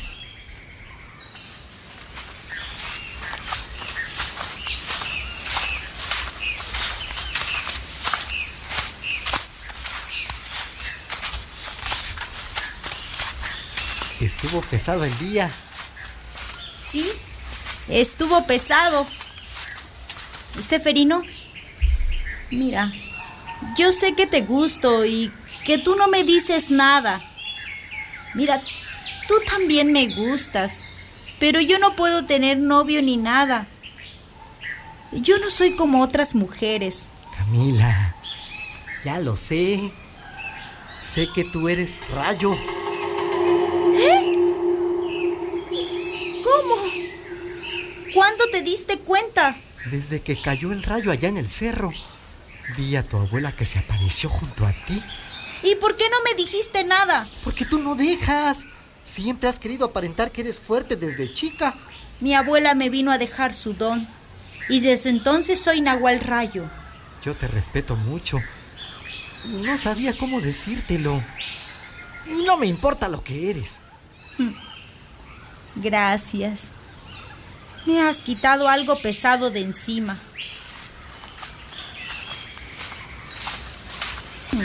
Pues yo creo que su hija ya decidió. Mire, ya lo abrazó. Bueno, ya estoy más tranquila. Maldito Seferino. No puedo creer lo de mi mejor amigo. Maldita vieja. Pero los dos me la van a pagar.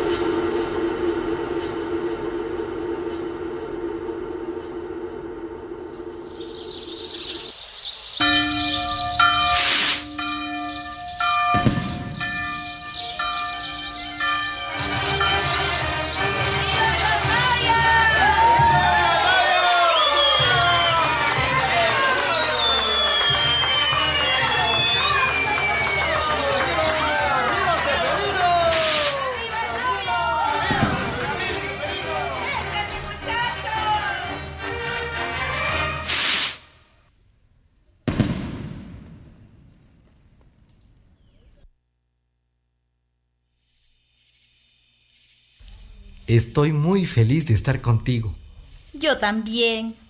Nunca pensé que encontraría a alguien que me viera como mujer y no me comparara con una bruja.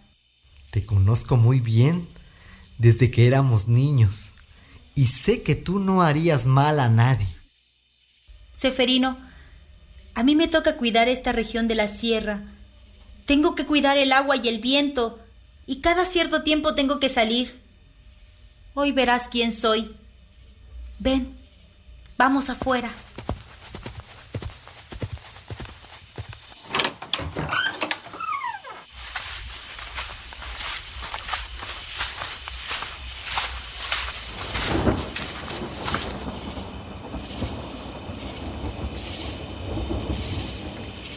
Escucha bien lo que te voy a pedir. Tengo que viajar hoy, pero no puedo llevar mi ropa. Por favor, cuélgala en el tendedero de atrás. Por ahí voy a llegar.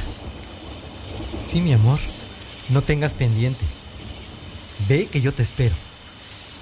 Cada que cambio sufro mucho. Pero por favor no te acerques. Es peligroso.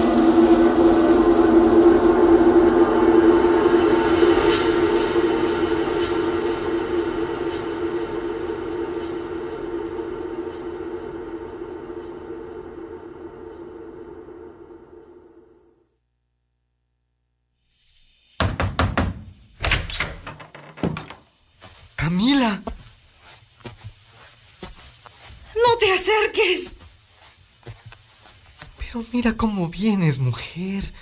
Toda llena de sangre. No me toques. Me duele todo el cuerpo. Las ramas siempre me cortan, aunque sea de luz. Voy a lavarme y luego me acuesto contigo para que amanezcamos juntos.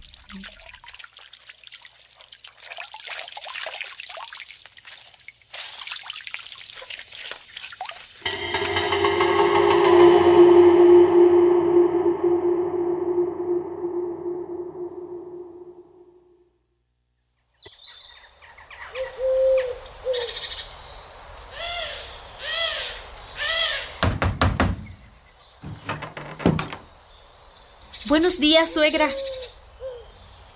¿Qué milagro la trae por aquí? Ah, Camila.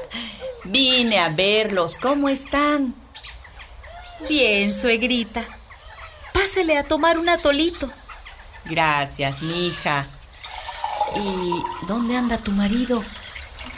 Anda por el campo, limpiando la milpa. Le encargué un poco de huitlacoche para hacer unas empanadas. Ya no tarda. Mm, ustedes son una bendición juntos. Y parece que hasta el pueblo contagian. Tenemos buena fruta, se da bien el membrillo, la pera, la manzana y el maíz que chulo se da. Todo es una bendición del cielo, la tierra y el sol. ¿Cómo me recuerdas a tu abuela, Camila? Lo mismo nos decía ella.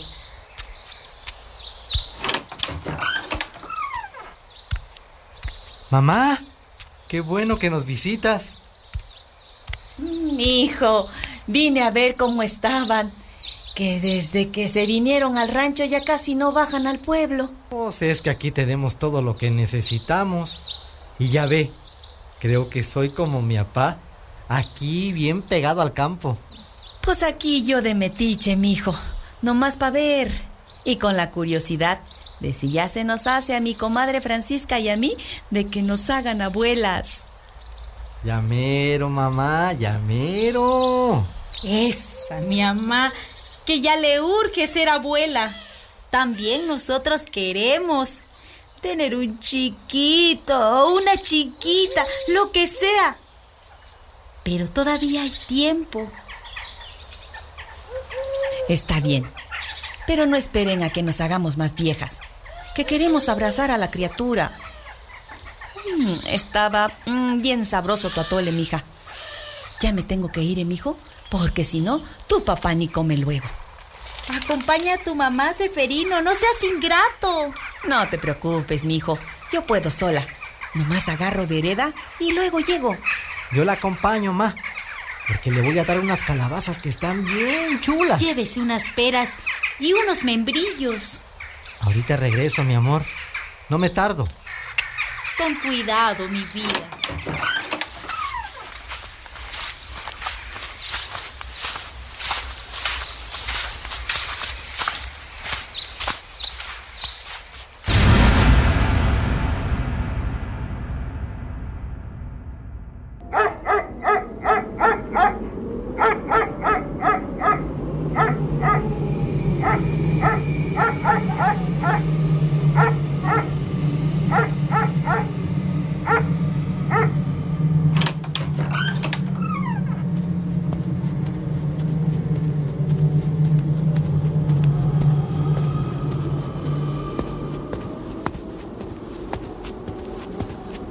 ¡Ya vine, Camila!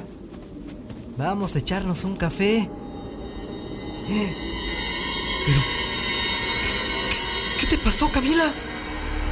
Seferino, ¿qué pasó? ¿Por qué estoy tirada?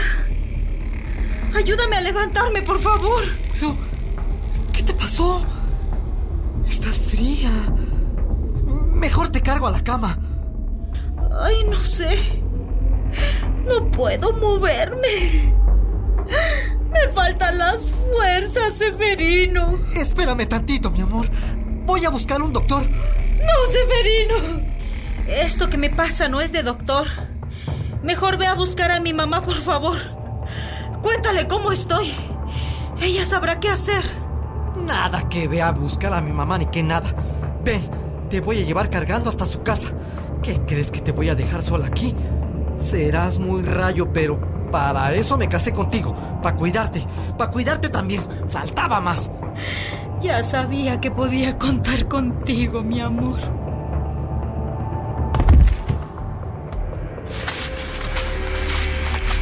Sol, no te metas, por favor.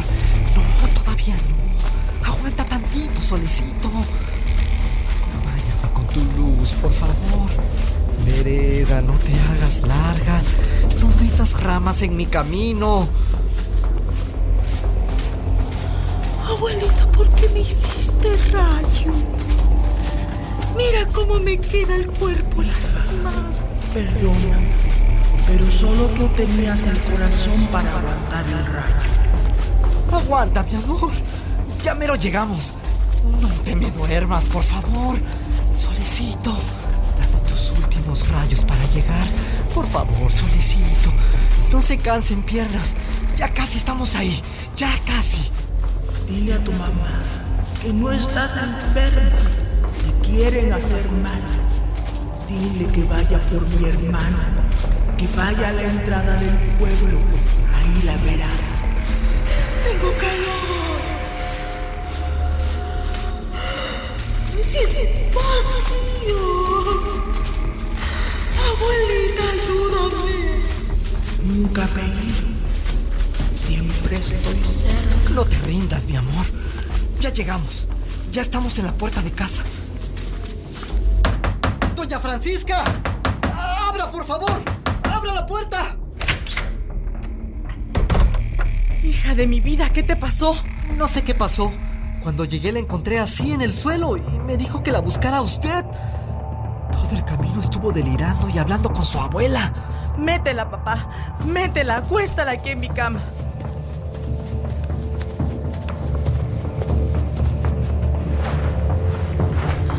Ve por mi tío Apolonio, ven por él. Dice la abuela que vayas. La acompaño, suegra. ¿Qué me acompañas ni que nada? Tú te quedas con tu mujer. Yo también tengo a mi viejo. Ándale, viejo, vamos por Apolonio.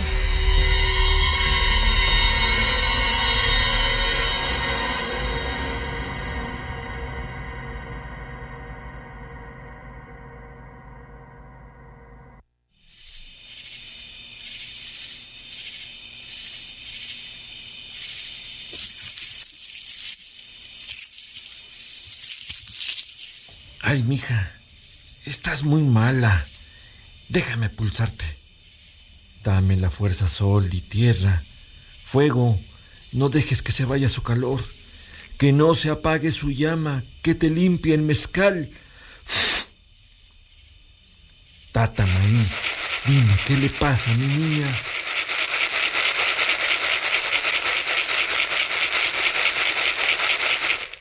Otro rayo le hizo daño y atrapó su alma en un tronco de árbol, el mismo árbol que atrapó el rayo para que no le pegara cuando era niña. Tenemos que hacer tronar el árbol para que suelte el rayo. Yo sé dónde está. ¿Cómo le hago para hacer tronar el rayo? Con calma, con calma. No puedes ir tú solo. El que hizo el mal debe estar por ahí cuidando y no va a dejar que lo hagas fácilmente. No importa. Aquí llevo mi machete para defenderme. Yo voy contigo, muchacho.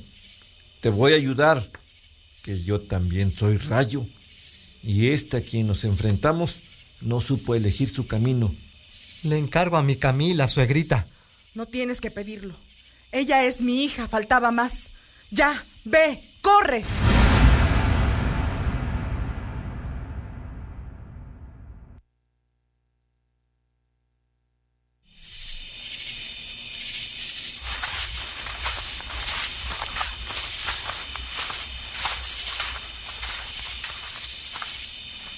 Ahí está.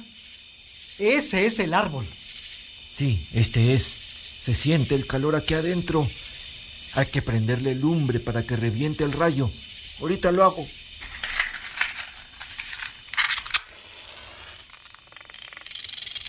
Cuidado, don Apolonio. Ahí está una culebra. Maldito animal. Ya mero me muerde. Quítate, maldito.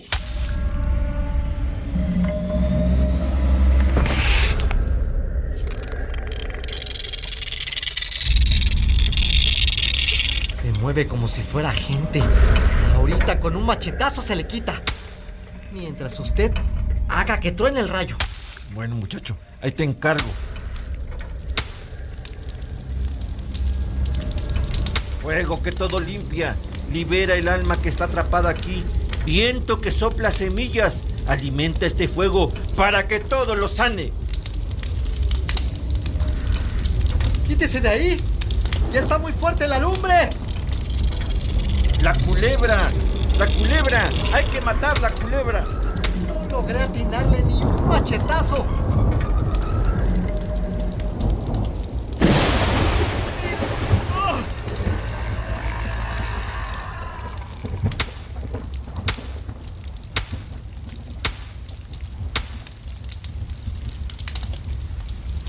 ¡No se me escapó!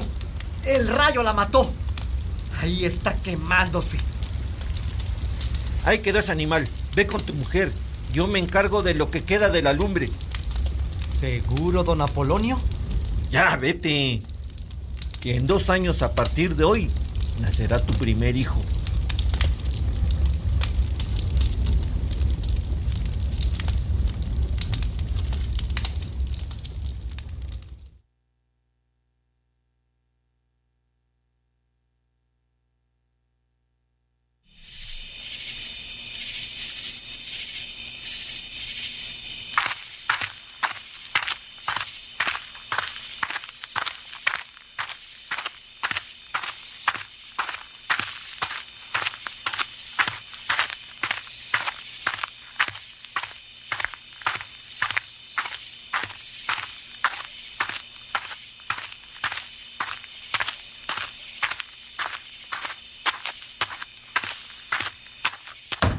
¡Camila! ¿Cómo está Camila? ¿Por qué no está en la cama? Ya cálmate. No hagas tanto escándalo. Aquí estoy. Ay, mi amor, mujer. Qué bueno que estás bien. Ya no me aprietes tanto. Que me vas a romper una costilla. De pronto se puso bien y se fue a preparar café porque dijo que ya mero venías. ¿Tú mataste la culebra? Vi que no se dejaba machetear. Entonces que le doy un pisotón para que se muriera. Y vine para acá. Tu tío se quedó todavía. Ya acabó. Y se regresó al monte de nuevo. Vamos a descansar porque ya casi amanece y la noche estuvo pesada.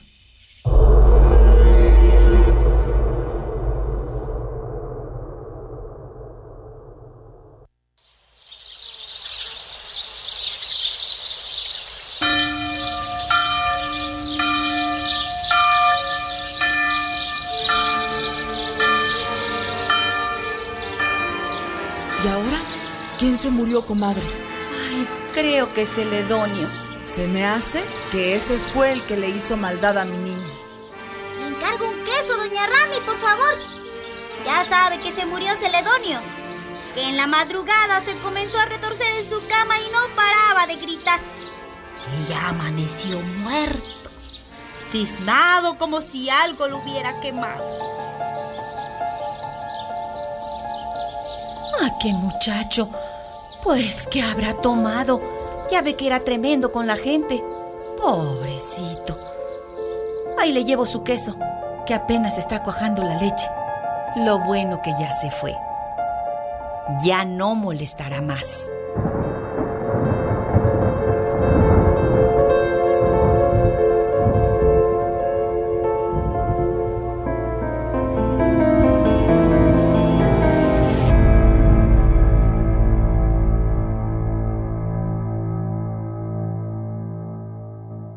Camila Rayo, una historia escrita y dirigida por el maestro David Luciano Ruiz Durán.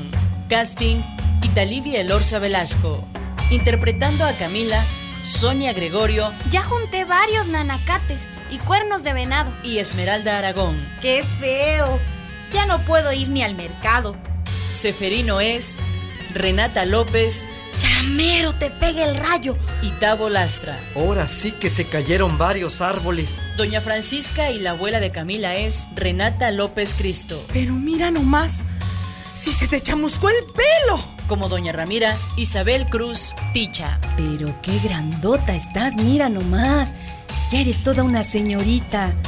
Celedonio es Pedro Romero. Ya caerá, ya caerá, hombre, tú tranquilo. Como el tío Apolonio, David Luciano Ruiz Durán. ¡La culebra! ¡Hay que matar la culebra! Diseño sonoro, Pedro Romero. Todas nuestras historias son basadas en la tradición oral de los pueblos de México.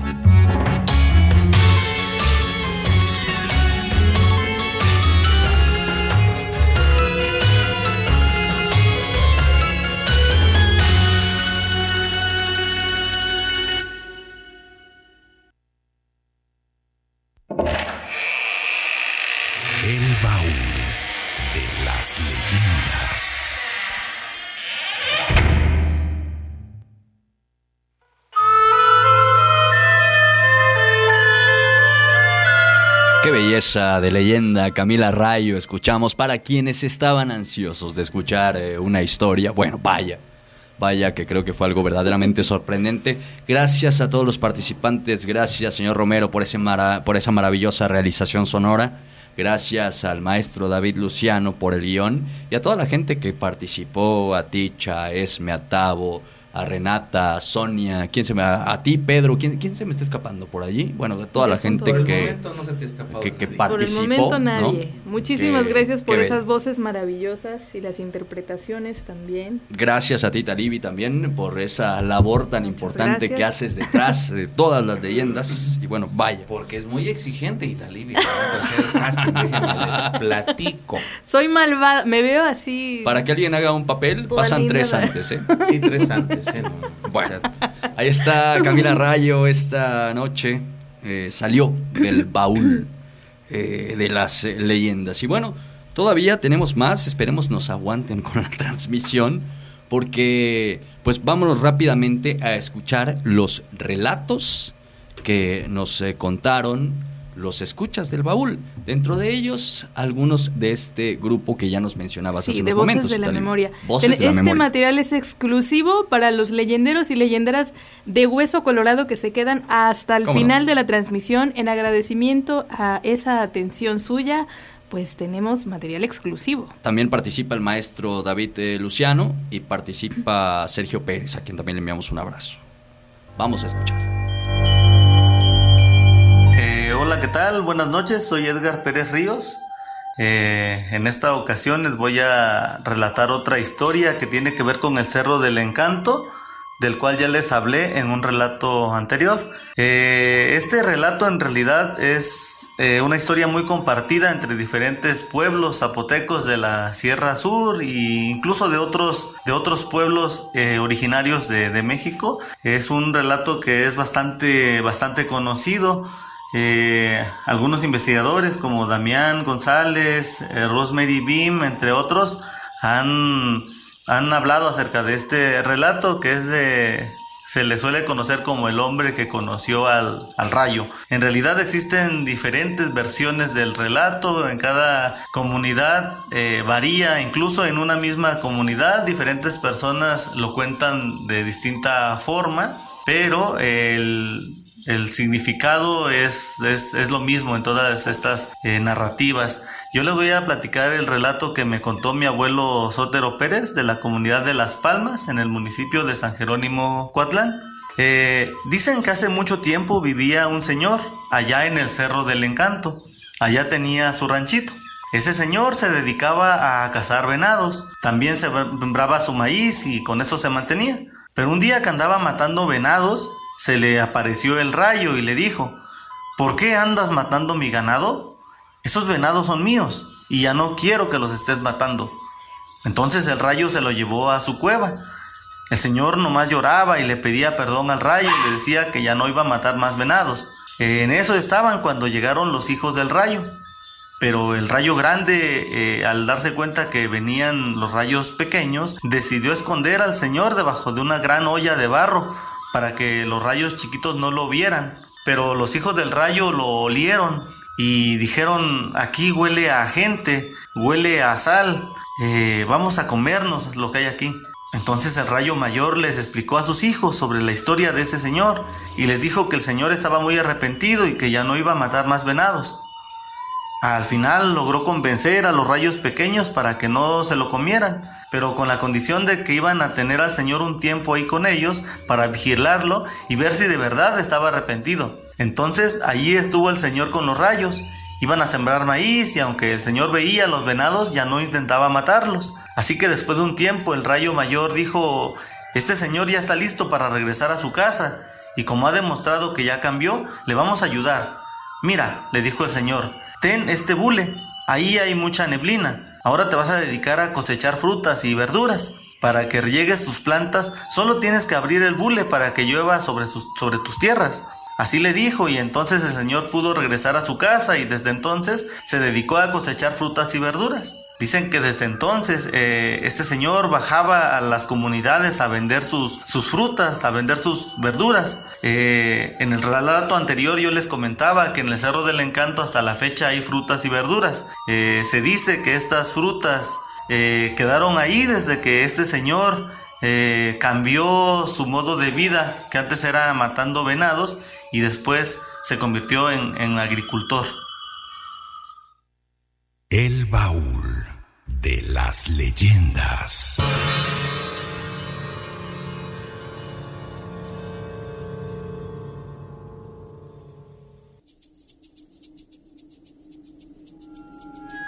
Es un verdadero orgullo ser parte del baúl de las leyendas. Me invitaron a, platicar sobre los nahuales rayo. Todas estas temáticas que para nosotros quizá eh, formen parte como de historias sobrenaturales, para mí no es nada más que la confirmación de cómo nosotros, pero puntualmente la gente de las comunidades, es verdaderamente consciente de que somos parte de la naturaleza y que podemos transmutarnos con ella, porque estamos hermanados con ella y lo que le hagamos a, ella nos afectará de igual modo. En la Sierra Juárez, mi amigo Naún de Santiago La Chopa me dijo una vez eh, que todos tenemos un nahual, que todos nacemos con él y que nos cuida él dice, aquí en la sierra nosotros lo mantenemos vivo porque creemos en él y eso lo alimenta.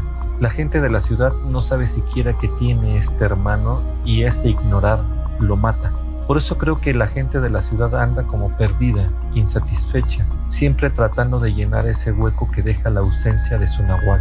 Claro que en los pueblos hay unos que son más fuertes y ellos pues, pueden convertirse en su animal guardián y pueden hacer cosas buenas o cosas malas. Ese es lo que me compartió alguna vez en la sierra mi amigo. A continuación, este, quiero leerles un fragmentito de un documento que se llama Vivir en el Miedo. Es de Jaime Tomás Paje Pliego y es una investigación que hizo para la UNAM. Eh, les voy a narrar un, este, un testimonio que grabó con, uno de, con una de sus fuentes. Los rayos tienen dueño. Eso dice un señor allá en Cancún. Lo dijo porque en ese lugar está programado construir una presa que no sabemos para qué va a servir, pero los ingenieros ya llegaron a ver dónde se va a hacer. Dicen que hasta Cacté, que es una cañada bien grande con ríos grandes que ahí se juntan. Por eso los trabajadores del gobierno lo quieren aprovechar, pero los cancuqueros no la quieren porque dice que va a van a perder muchísimas hectáreas y la riqueza que tienen, como las milpas, los cultivos de café y muchas frutas, ya que se va a inundar hasta medio cerro. Por eso dicen, si lo hacen, que lo hagan y cuando terminen de hacerlo nosotros los vamos a tumbar con puros rayos. Eso es cierto porque con eso ocuparían muchas tierras y acabarían con muchas casas que están ahí cerca. Y además, ¿a dónde va a ir esa gente? Por eso dicen que los van a chingar cuando se cierre esa, esa presa. Por eso allí fue donde llegamos a saber que esa gente de Cancún tiene rayo y viento. Agradezco esta invitación a hablar de estas temáticas. Para mí es mi mero mole. Me ayuda enriquece mucho mi imaginario este, para poder escribir los guiones con los que colaboro con el baúl de las leyendas. Toda esta magia, toda esta tradición que forma parte de la identidad de nuestras comunidades es un alimento para que me nutre a mí para poder seguir desarrollando estas, este, estas ficciones a través de los guiones que los compañeros actores y por supuesto todo el equipo de la radio genera eh, para hacer magia y escuchar toda la participación, toda, toda esta gente que escucha el programa, cómo vuelca sus, sus experiencias, cómo nos nutre también con, su, con sus opiniones, con sus participaciones y, e indudablemente nos, hace, nos hacen sentir muy acompañados, que no nos dejarán solos en esta aventura de la radio. Gracias Tomás, gracias Pedro, gracias Italibi por permitirme ser parte de este espacio y de su maravillosa iniciativa. Muy buenas noches. El baúl de las leyendas.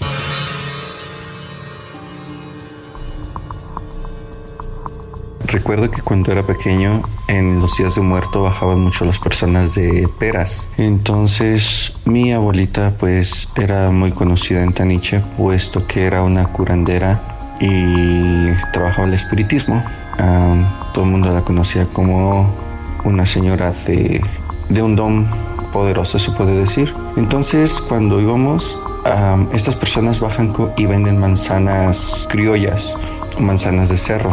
Entonces ella decía que a estas personas no se les debía de enojar y no se les debía de regatear, porque una, una vez una señora les empezó a decir que sus manzanas estaban feas, que sus manzanas estaban caras, y el señor le dijo pues que estaba bien que se las llevara y que le dejara el dinero que ella pensara que sus manzanas valían, pero que en la tarde la señora falleció porque le cayó un rayo. Entonces mi abuelita me decía que, que tuviera cuidado de eso porque estas personas tienen el tonal del rayo. Ah, entonces es básicamente eso.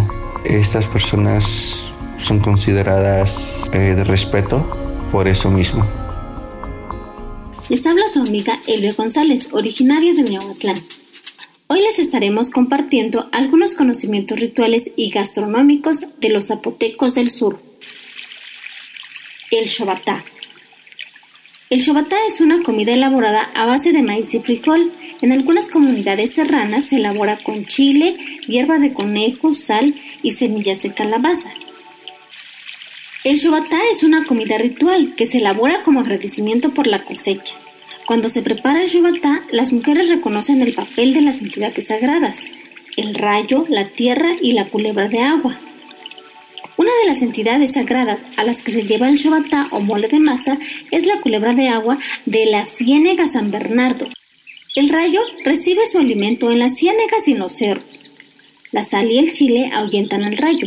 Por eso las mujeres no deben usar esos condimentos para el mole del rayo.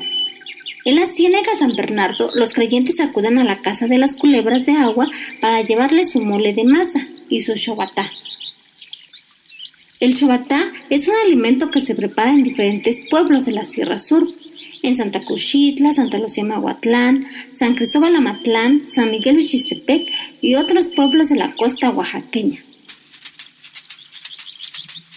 Cuando escuchen la palabra chobatá, recuerden que se trata de una comida ritual, una comida para el rayo, el que nos trae las lluvias.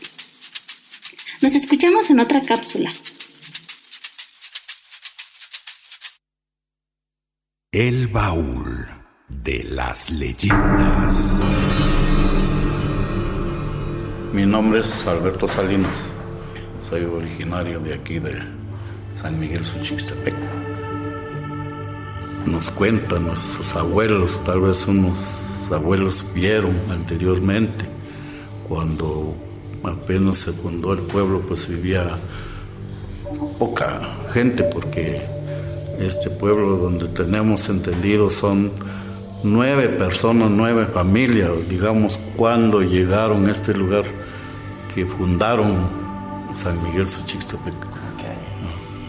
Pues estamos hablando del año 1554, cuando se fundó esta comunidad. cuando llegaron los nueve, nueve familias que quedaron aquí con el patrón San Miguel Arcángel.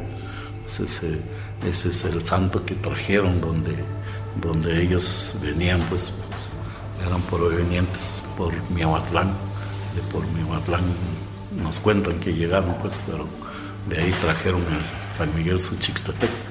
Y eso es, eso es la, por eso se llama ahí cerro en zapoteco, antes en zapoteco le decimos Yiye, Cerro de las Flores. Yiye, ¿qué quiere decir? Yiye, Cerro de las Flores. Ahí es donde hay ese flor suchil. Y por eso de esa flor nació el nombre de San Miguel Suchixtepec, del Suchix, de esa, proveniente de esa flor. Muy buenas tardes, soy el síndico municipal de San Miguel Suchixtepec y como costumbre, cada cada primero de mayo, la autoridad municipal conjuntamente con unos abuelos, unos, aquí lo llamamos fiadores, que son, este, ¿cómo se llama?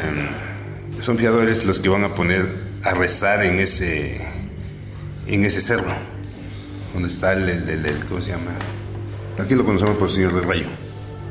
Los fiadores, digamos, esos, esos señores son como que es un responsable, que es un abogado del rayo, del manantial. Tenemos una creencia de esos, para que no nos escasee el agua, porque esos siete fiadores que le digo que llevamos, es, ese abogo por nosotros. Y ahí, ahí es donde hacen, como se llama, sus rituales a las 12 de la noche, el día primero para amanecer, el día primero de mayo. Tenemos un manantial lo que pastece aquí en San Miguel Chistepec, un manantial. Ahí se tiene que hacerle a dejar flores, velas y todas las autoridades y los fiadores, como ya le he dicho, este, se ponen a primero se asean, vayan todos, después de bañarse, subir al cerro como tiene como, si no me equivoco, tiene como 250 metros. Aquí en el cerro de Misemetepec, estamos hablando, si caminamos a pie, estamos hablando de dos horas y media, caminando a pie, a donde está el manantial, a donde, está, a donde hacen los rituales, pero con mucha delicadeza. ¿Por qué delicadeza? No puedes estar riendo, no puedes tomarte fotografía, no puedes este, decir palabras obscenas a, tus compañeros, todos con respetos. Ese sentido se está manteniendo ya y lo tenemos de costumbre al pueblo. Y ese es, ese es el costumbre. Desde que yo me he dado, mi justa razón que me he dado cuenta, ya había eso. Pues. Entonces nosotros como autoridades no podemos dejar esa tradición. Ahora, si no le llegamos a hacerlo ahí, ¿No lo hacemos con respeto ahí? ¿Qué hacen los rayos? Son invisibles. Nos puede dar unos jalonazos de aquí, del municipio, alguna parte específica del municipio, lo que responde el municipio. Un rayo, tal cual puede caer. Puede caer. Puede caer un rayo, me puede dar un golpe a mí, puede dar un golpe a cualquier de los cabildos, o hasta incluso a algunos ciudadanos sin culpas en la comunidad. Entonces, es muy delicado. Sí, tenemos un cerro muy delicado aquí. Ah, es la más la del Semiltepec que le estoy comentando. Muy delicado. No es cosa de juego.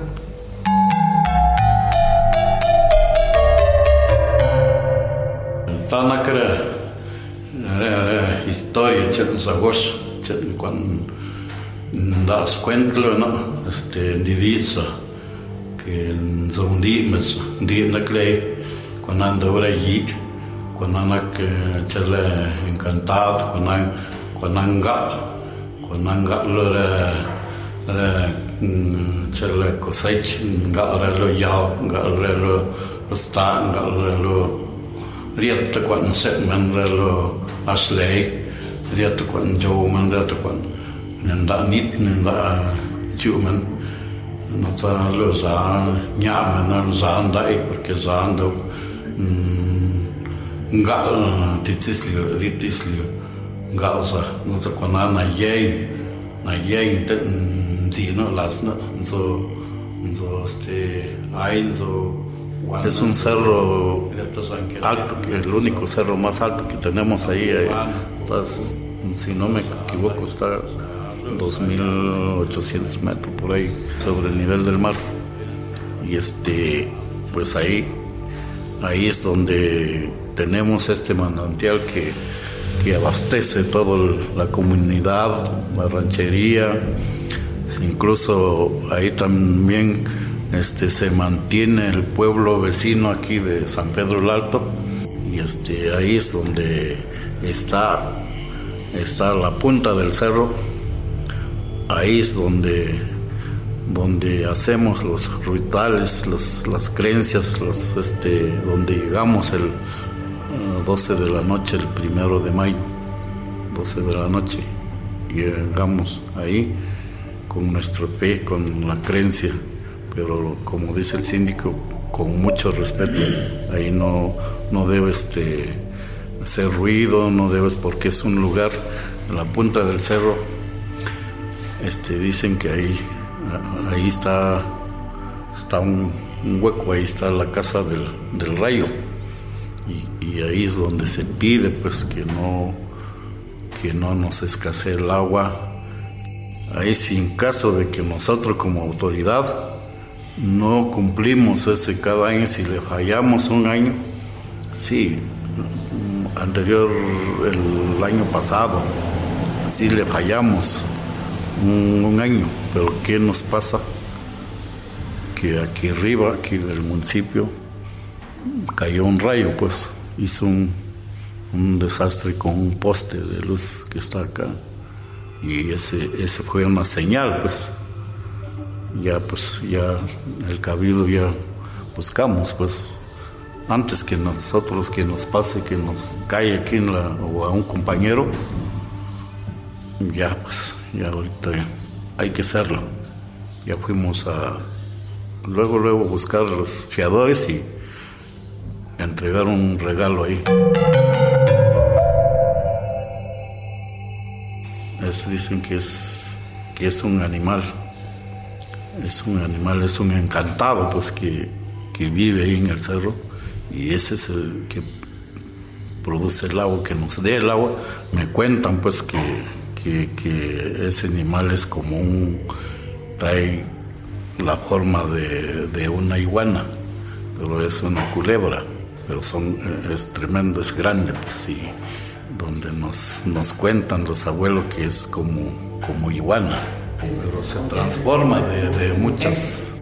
Cuenta mi abuelito, ahí abajo también hay un cerro, este, por tres cruces hay un cerro también, ahí me cuenta mi abuelito porque ahí tenía, vivimos cuando ahí crecimos, vivimos ahí, nací en ese rancho y este, mi abuelo, porque fue así como decía el síndico Arras, pedía, trabajaba con el, con el rayo, la siembra, porque le daba cosecha, le daba abundante, cosecha abundante, calabazas, frijoles, lo que tú sembrabas, no te faltaba nada, tenías troja lleno de maíz, de mazorca, pero cuidarse, pues cuidarlo, no, no malgastarlo, no, no este, tener mucho, tiene muchas delicadezas, hasta comer.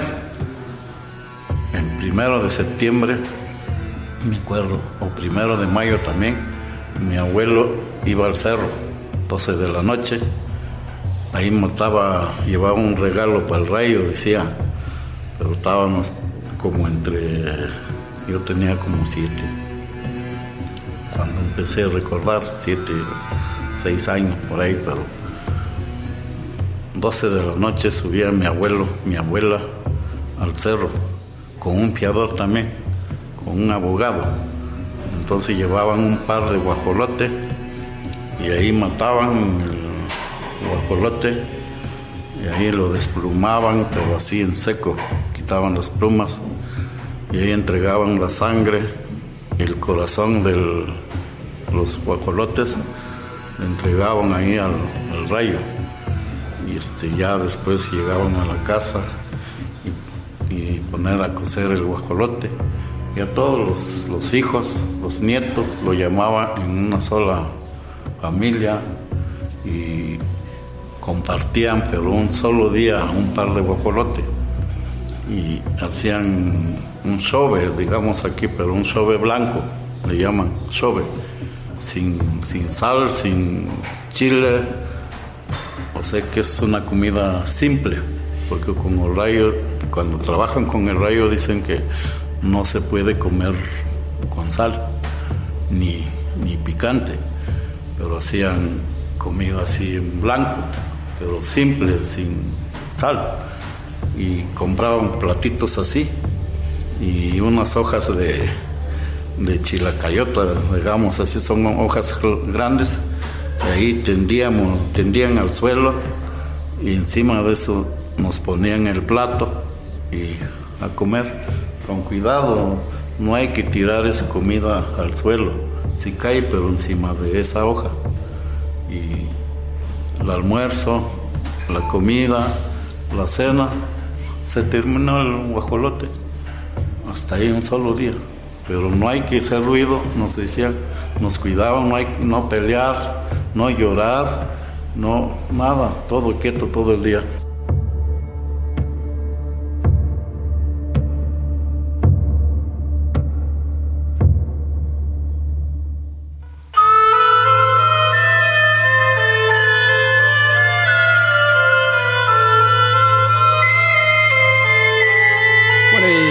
Prácticamente estamos en la recta final eh, del baúl de las leyendas a punto de cerrar este roído y viejo arcón de cuatro paredes de madera. Muchísimas gracias por estar al pendiente del baúl de las leyendas y por escucharnos hasta el final. Muchísimas gracias. Gracias, de verdad. Saludos, gracias a Tonimeldo Ramos también haciendo También hasta allá en Mehuatlán que hace la transmisión Sí, del baúl nos- se desvela con Sí, nosotros. muchas gracias, por desvelarse con nosotros. Eh, mi tío me nos, siempre nos contaba una historia sobre los rayos. Decía que los rayos son personas. Eh, nos contaba que una vez una persona durante una tormenta puso un recipiente con sal en el patio y después vio como un rayo cayó sobre el recipiente. Él se asomó y vio como en el bote había, pues aquí dice un chongolate, es una lagartija, ¿no? Para quien no tenga esa referencia. esa ¿Es lo mismo que el chumbil? Sí. Es, eh, Me parece que Chumbil sí, ¿no? es una culebra, ¿no? Bueno, ya lo No, es una discutiremos en otras. En programa, ¿no? Pero mientras tanto, el chongolate es, es una lagartija. Es una lagartija.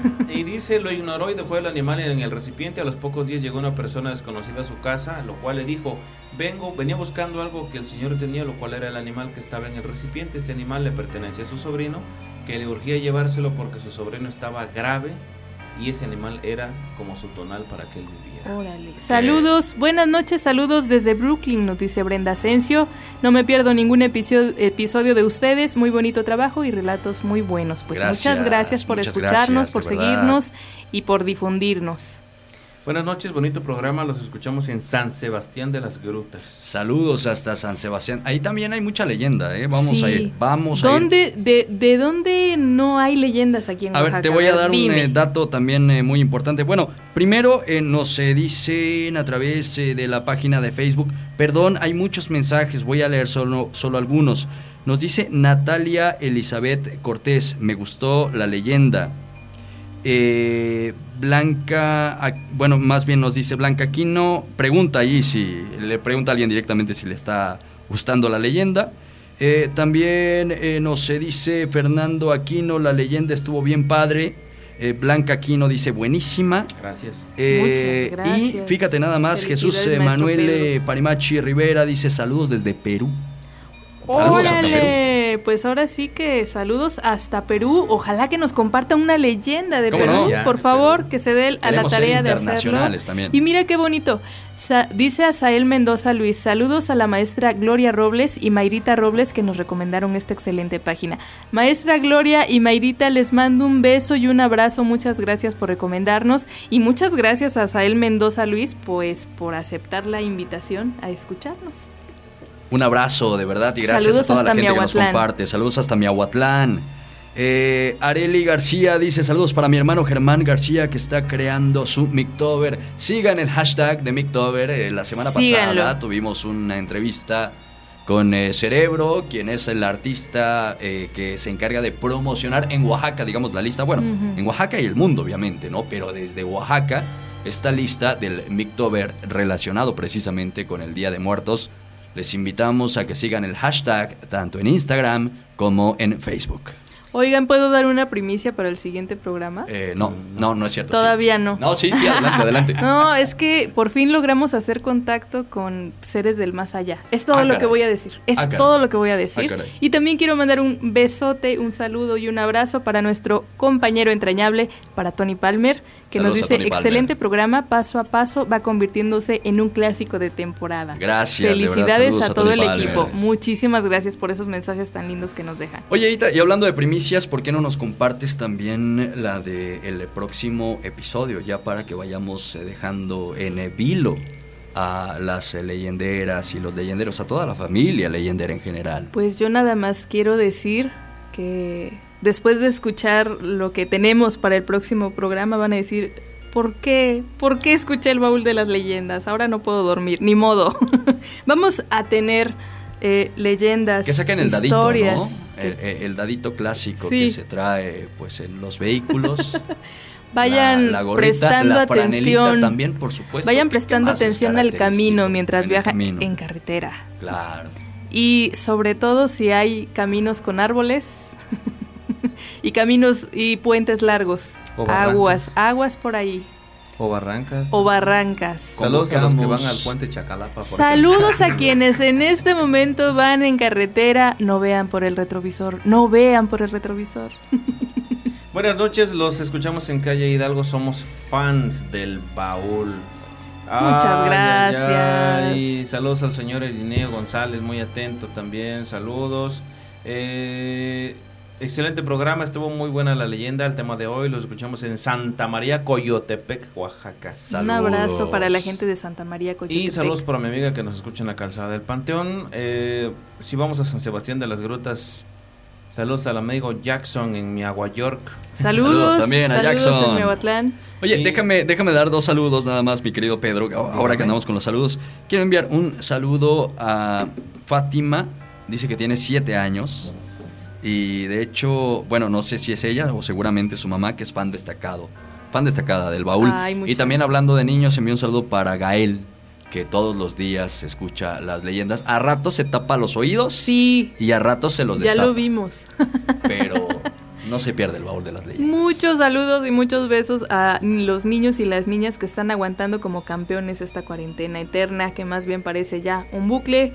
Mis, un- mis apapachos para ellos y bueno, síganos escuchando familia, síganos compartiendo y sobre todo muchas gracias por eh, todas esas opiniones que nos dejan. Créanme que eh, para nosotros es importante saber que ustedes están ahí y, y saber que formamos parte ya de pues de su diario vivir, ¿no? Al menos durante la temporada. Al menos durante la Al menos temporada, durante la temporada. y los viernes. Claro, de, su de su paisaje sonoro de viernes por la Así noche. es. Su tétrico paisaje sonoro de cada semana. Todos que los por viernes. que por cierto, la próxima semana nos vamos con una. Una ¿Cómo, tercia, señor? ¿Cómo? Una, una seguidilla de tres programas. Eh, va a ser viernes. Eh, es, es viernes 30, ¿verdad? Viernes 30. Viernes 30, sábado 31 y domingo, Domingo primero. primero. Maratón del baúl de las leyendas. Por favor, guárdennos esos días y prepárense, prepárense, preparen a la familia, preparen su radio, preparen la fogata, porque va a estar de verdad muy bueno. Ojalá nos puedan acompañar. Les esperamos, les esperamos con ansias. Antes de irnos, el último de la noche. Adelante, por favor. Para la familia Cruz Colmenares. Saludos. En la Lobera para don Alejandrino. Cómo no, y un descendencia. abrazo. Un Saludos, saludos para todos ellos. Para los alejandrinos. Los alejandrinos y las Claro, marbellas. sí, y las Marbella. Un abrazo, cómo no. Gracias también por la, por la sintonía y por la escucha. Qué bonito debe ser escuchar el baúl con un paisaje tan maravilloso como el de La Lobera. Eh, también, eh, bueno, eh, enviamos saludos para toda la gente que sigue en eh, sintonía y ya nos vamos, eh, ya nos vamos de verdad. Gracias por compartir con nosotros estos momentos, por quedarse hasta pues ya tarde, ¿no? A escuchar las leyendas del baúl. En estos momentos vamos a cerrar este roído y viejo arcón, pero la próxima semana regresaremos con más. Italia Bielorza, muchas gracias. Muchísimas gracias, almas errantes. Como cada viernes por la noche les digo que tengan dulces sueños. Ha sido un honor para mí estar con ustedes dos, Pedro Romero, Tomás Ramírez. Muchas gracias por su compañía Gracias y por ti. esta tétrica velada. Para mí ha sido un gusto. Nos vemos, nos escuchamos, sintonícennos, compártanos en el baúl de las leyendas, ya sea por los diferentes medios Facebook, YouTube y todas, todas nuestras eh, las plataformas en las que estamos. Gracias, eh, señor Romero. Eh, gracias a ustedes por dejarme ser parte de este maravilloso proyecto. Créanme que eh, algo de lo que disfruto, si algo, si hay, hay algo en esta vida de lo que disfruto mucho es, es eh, además de platicar con ustedes, es hacer este tipo de juegos sonoros ahí. Nos, no sé, nos imaginamos cosas. A veces eh, tenemos como que ciertos, este, como disyuntivas con, con los escritores, ¿no? Por algunos detalles que son meramente superficiales, pero créanme que después el, el resultado es algo maravilloso poder decir, ¿qué crees? Estamos en el baúl de las leyendas. Gracias y bueno, no sé, que pasen muy buena noche. Saludos a nuestra alma errante que llegó después. Aquí está, no les vamos a decir de quién se trata porque si lo ven más al rato se pueden asustar. Entonces, eh, pues muchas gracias. Señor Tomás Ramírez. Gracias de verdad a toda la gente que como siempre abre con nosotros este baúl. Los invitamos a que la próxima semana vengan, acudan a una nueva sesión, a un nuevo conciliábulo del baúl de las leyendas. Yo soy Tomás Ramírez Moreno. Hasta la próxima familia leyendera.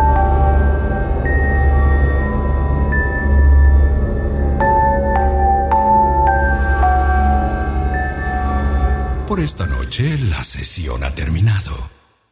Esto fue El Baúl de las Leyendas. El Baúl de las Leyendas es una producción del colectivo oaxaqueño para la difusión de la cultura y las artes. Dirección e idea original, Tomás Ramírez. Diseño sonoro, Pedro Romero y Tomás Ramírez. Asistente de preproducción, Esteban Martínez. Asistente de producción, Verónica Díaz. Guión, Italivia Elorza y Tomás Ramírez. Agradecemos especialmente a toda la gente que hace posible este programa compartiéndonos sus leyendas. El baúl de las leyendas.